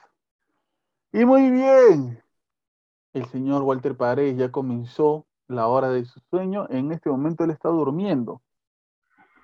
Parece que está Casi, con los ojos abiertos, pero ya está durmiendo. Muchísimas gracias por escucharnos, por estar aquí, por llegar hasta este punto, por ser un fiel oyente del podcast Habla Pablo, el podcast del pueblo en su sección Historias para no dormir. Es para nosotros muy importante que estés aquí, que te quedes hasta este punto, que compartas, que se lo mandes a más gente y sobre todo que te entretengas y la pases bien un rato con nosotros. Hasta la próxima semana, Omar Cruces.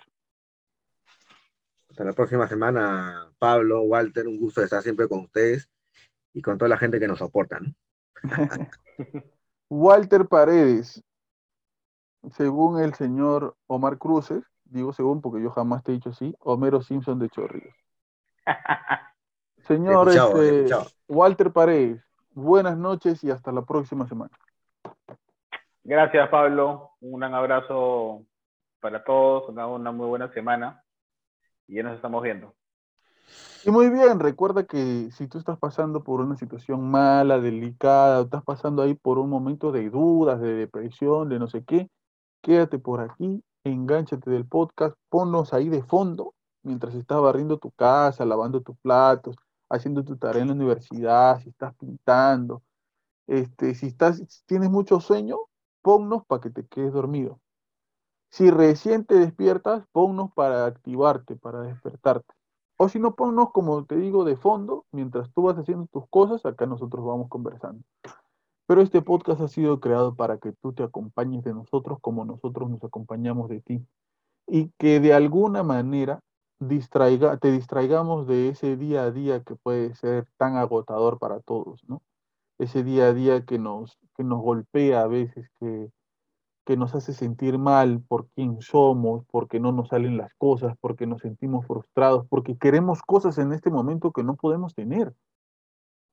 Y, y no entendemos por qué. Un familiar enfermo, eh, el chico, la chica que te gusta, no te contesta los mensajes, quédate mejor por acá y gasta tu internet acá. Eh, Nosotros sí te vamos a contestar los mensajes. Ah, ¿verdad? De contestar los mensajes. Este, le quiero enviar un saludo a una persona que nos dejó un mensaje este, en uno de los podcasts, un comentario que nos dijo, eh, los escucho siempre por Spotify, éxitos chicos, Alejandro Sánchez. Eh, un abrazo hermano desde donde sea mm, eh, que nos escuches y gracias por escucharnos y gracias por estar atento a los, a los podcasts. Acuérdate que puedes enviarnos tu historia paranormal por Facebook en Habla Pablo, por Instagram en hablapablo.podcast o simplemente escribirnos un correo a podcasthablapablo.gmail.com. Gracias por escucharnos. Acuerda de suscribirte, darle like y compartir esto. Esto fue Habla Pablo, el podcast del pueblo en su sección Historias para no dormir. Hasta luego.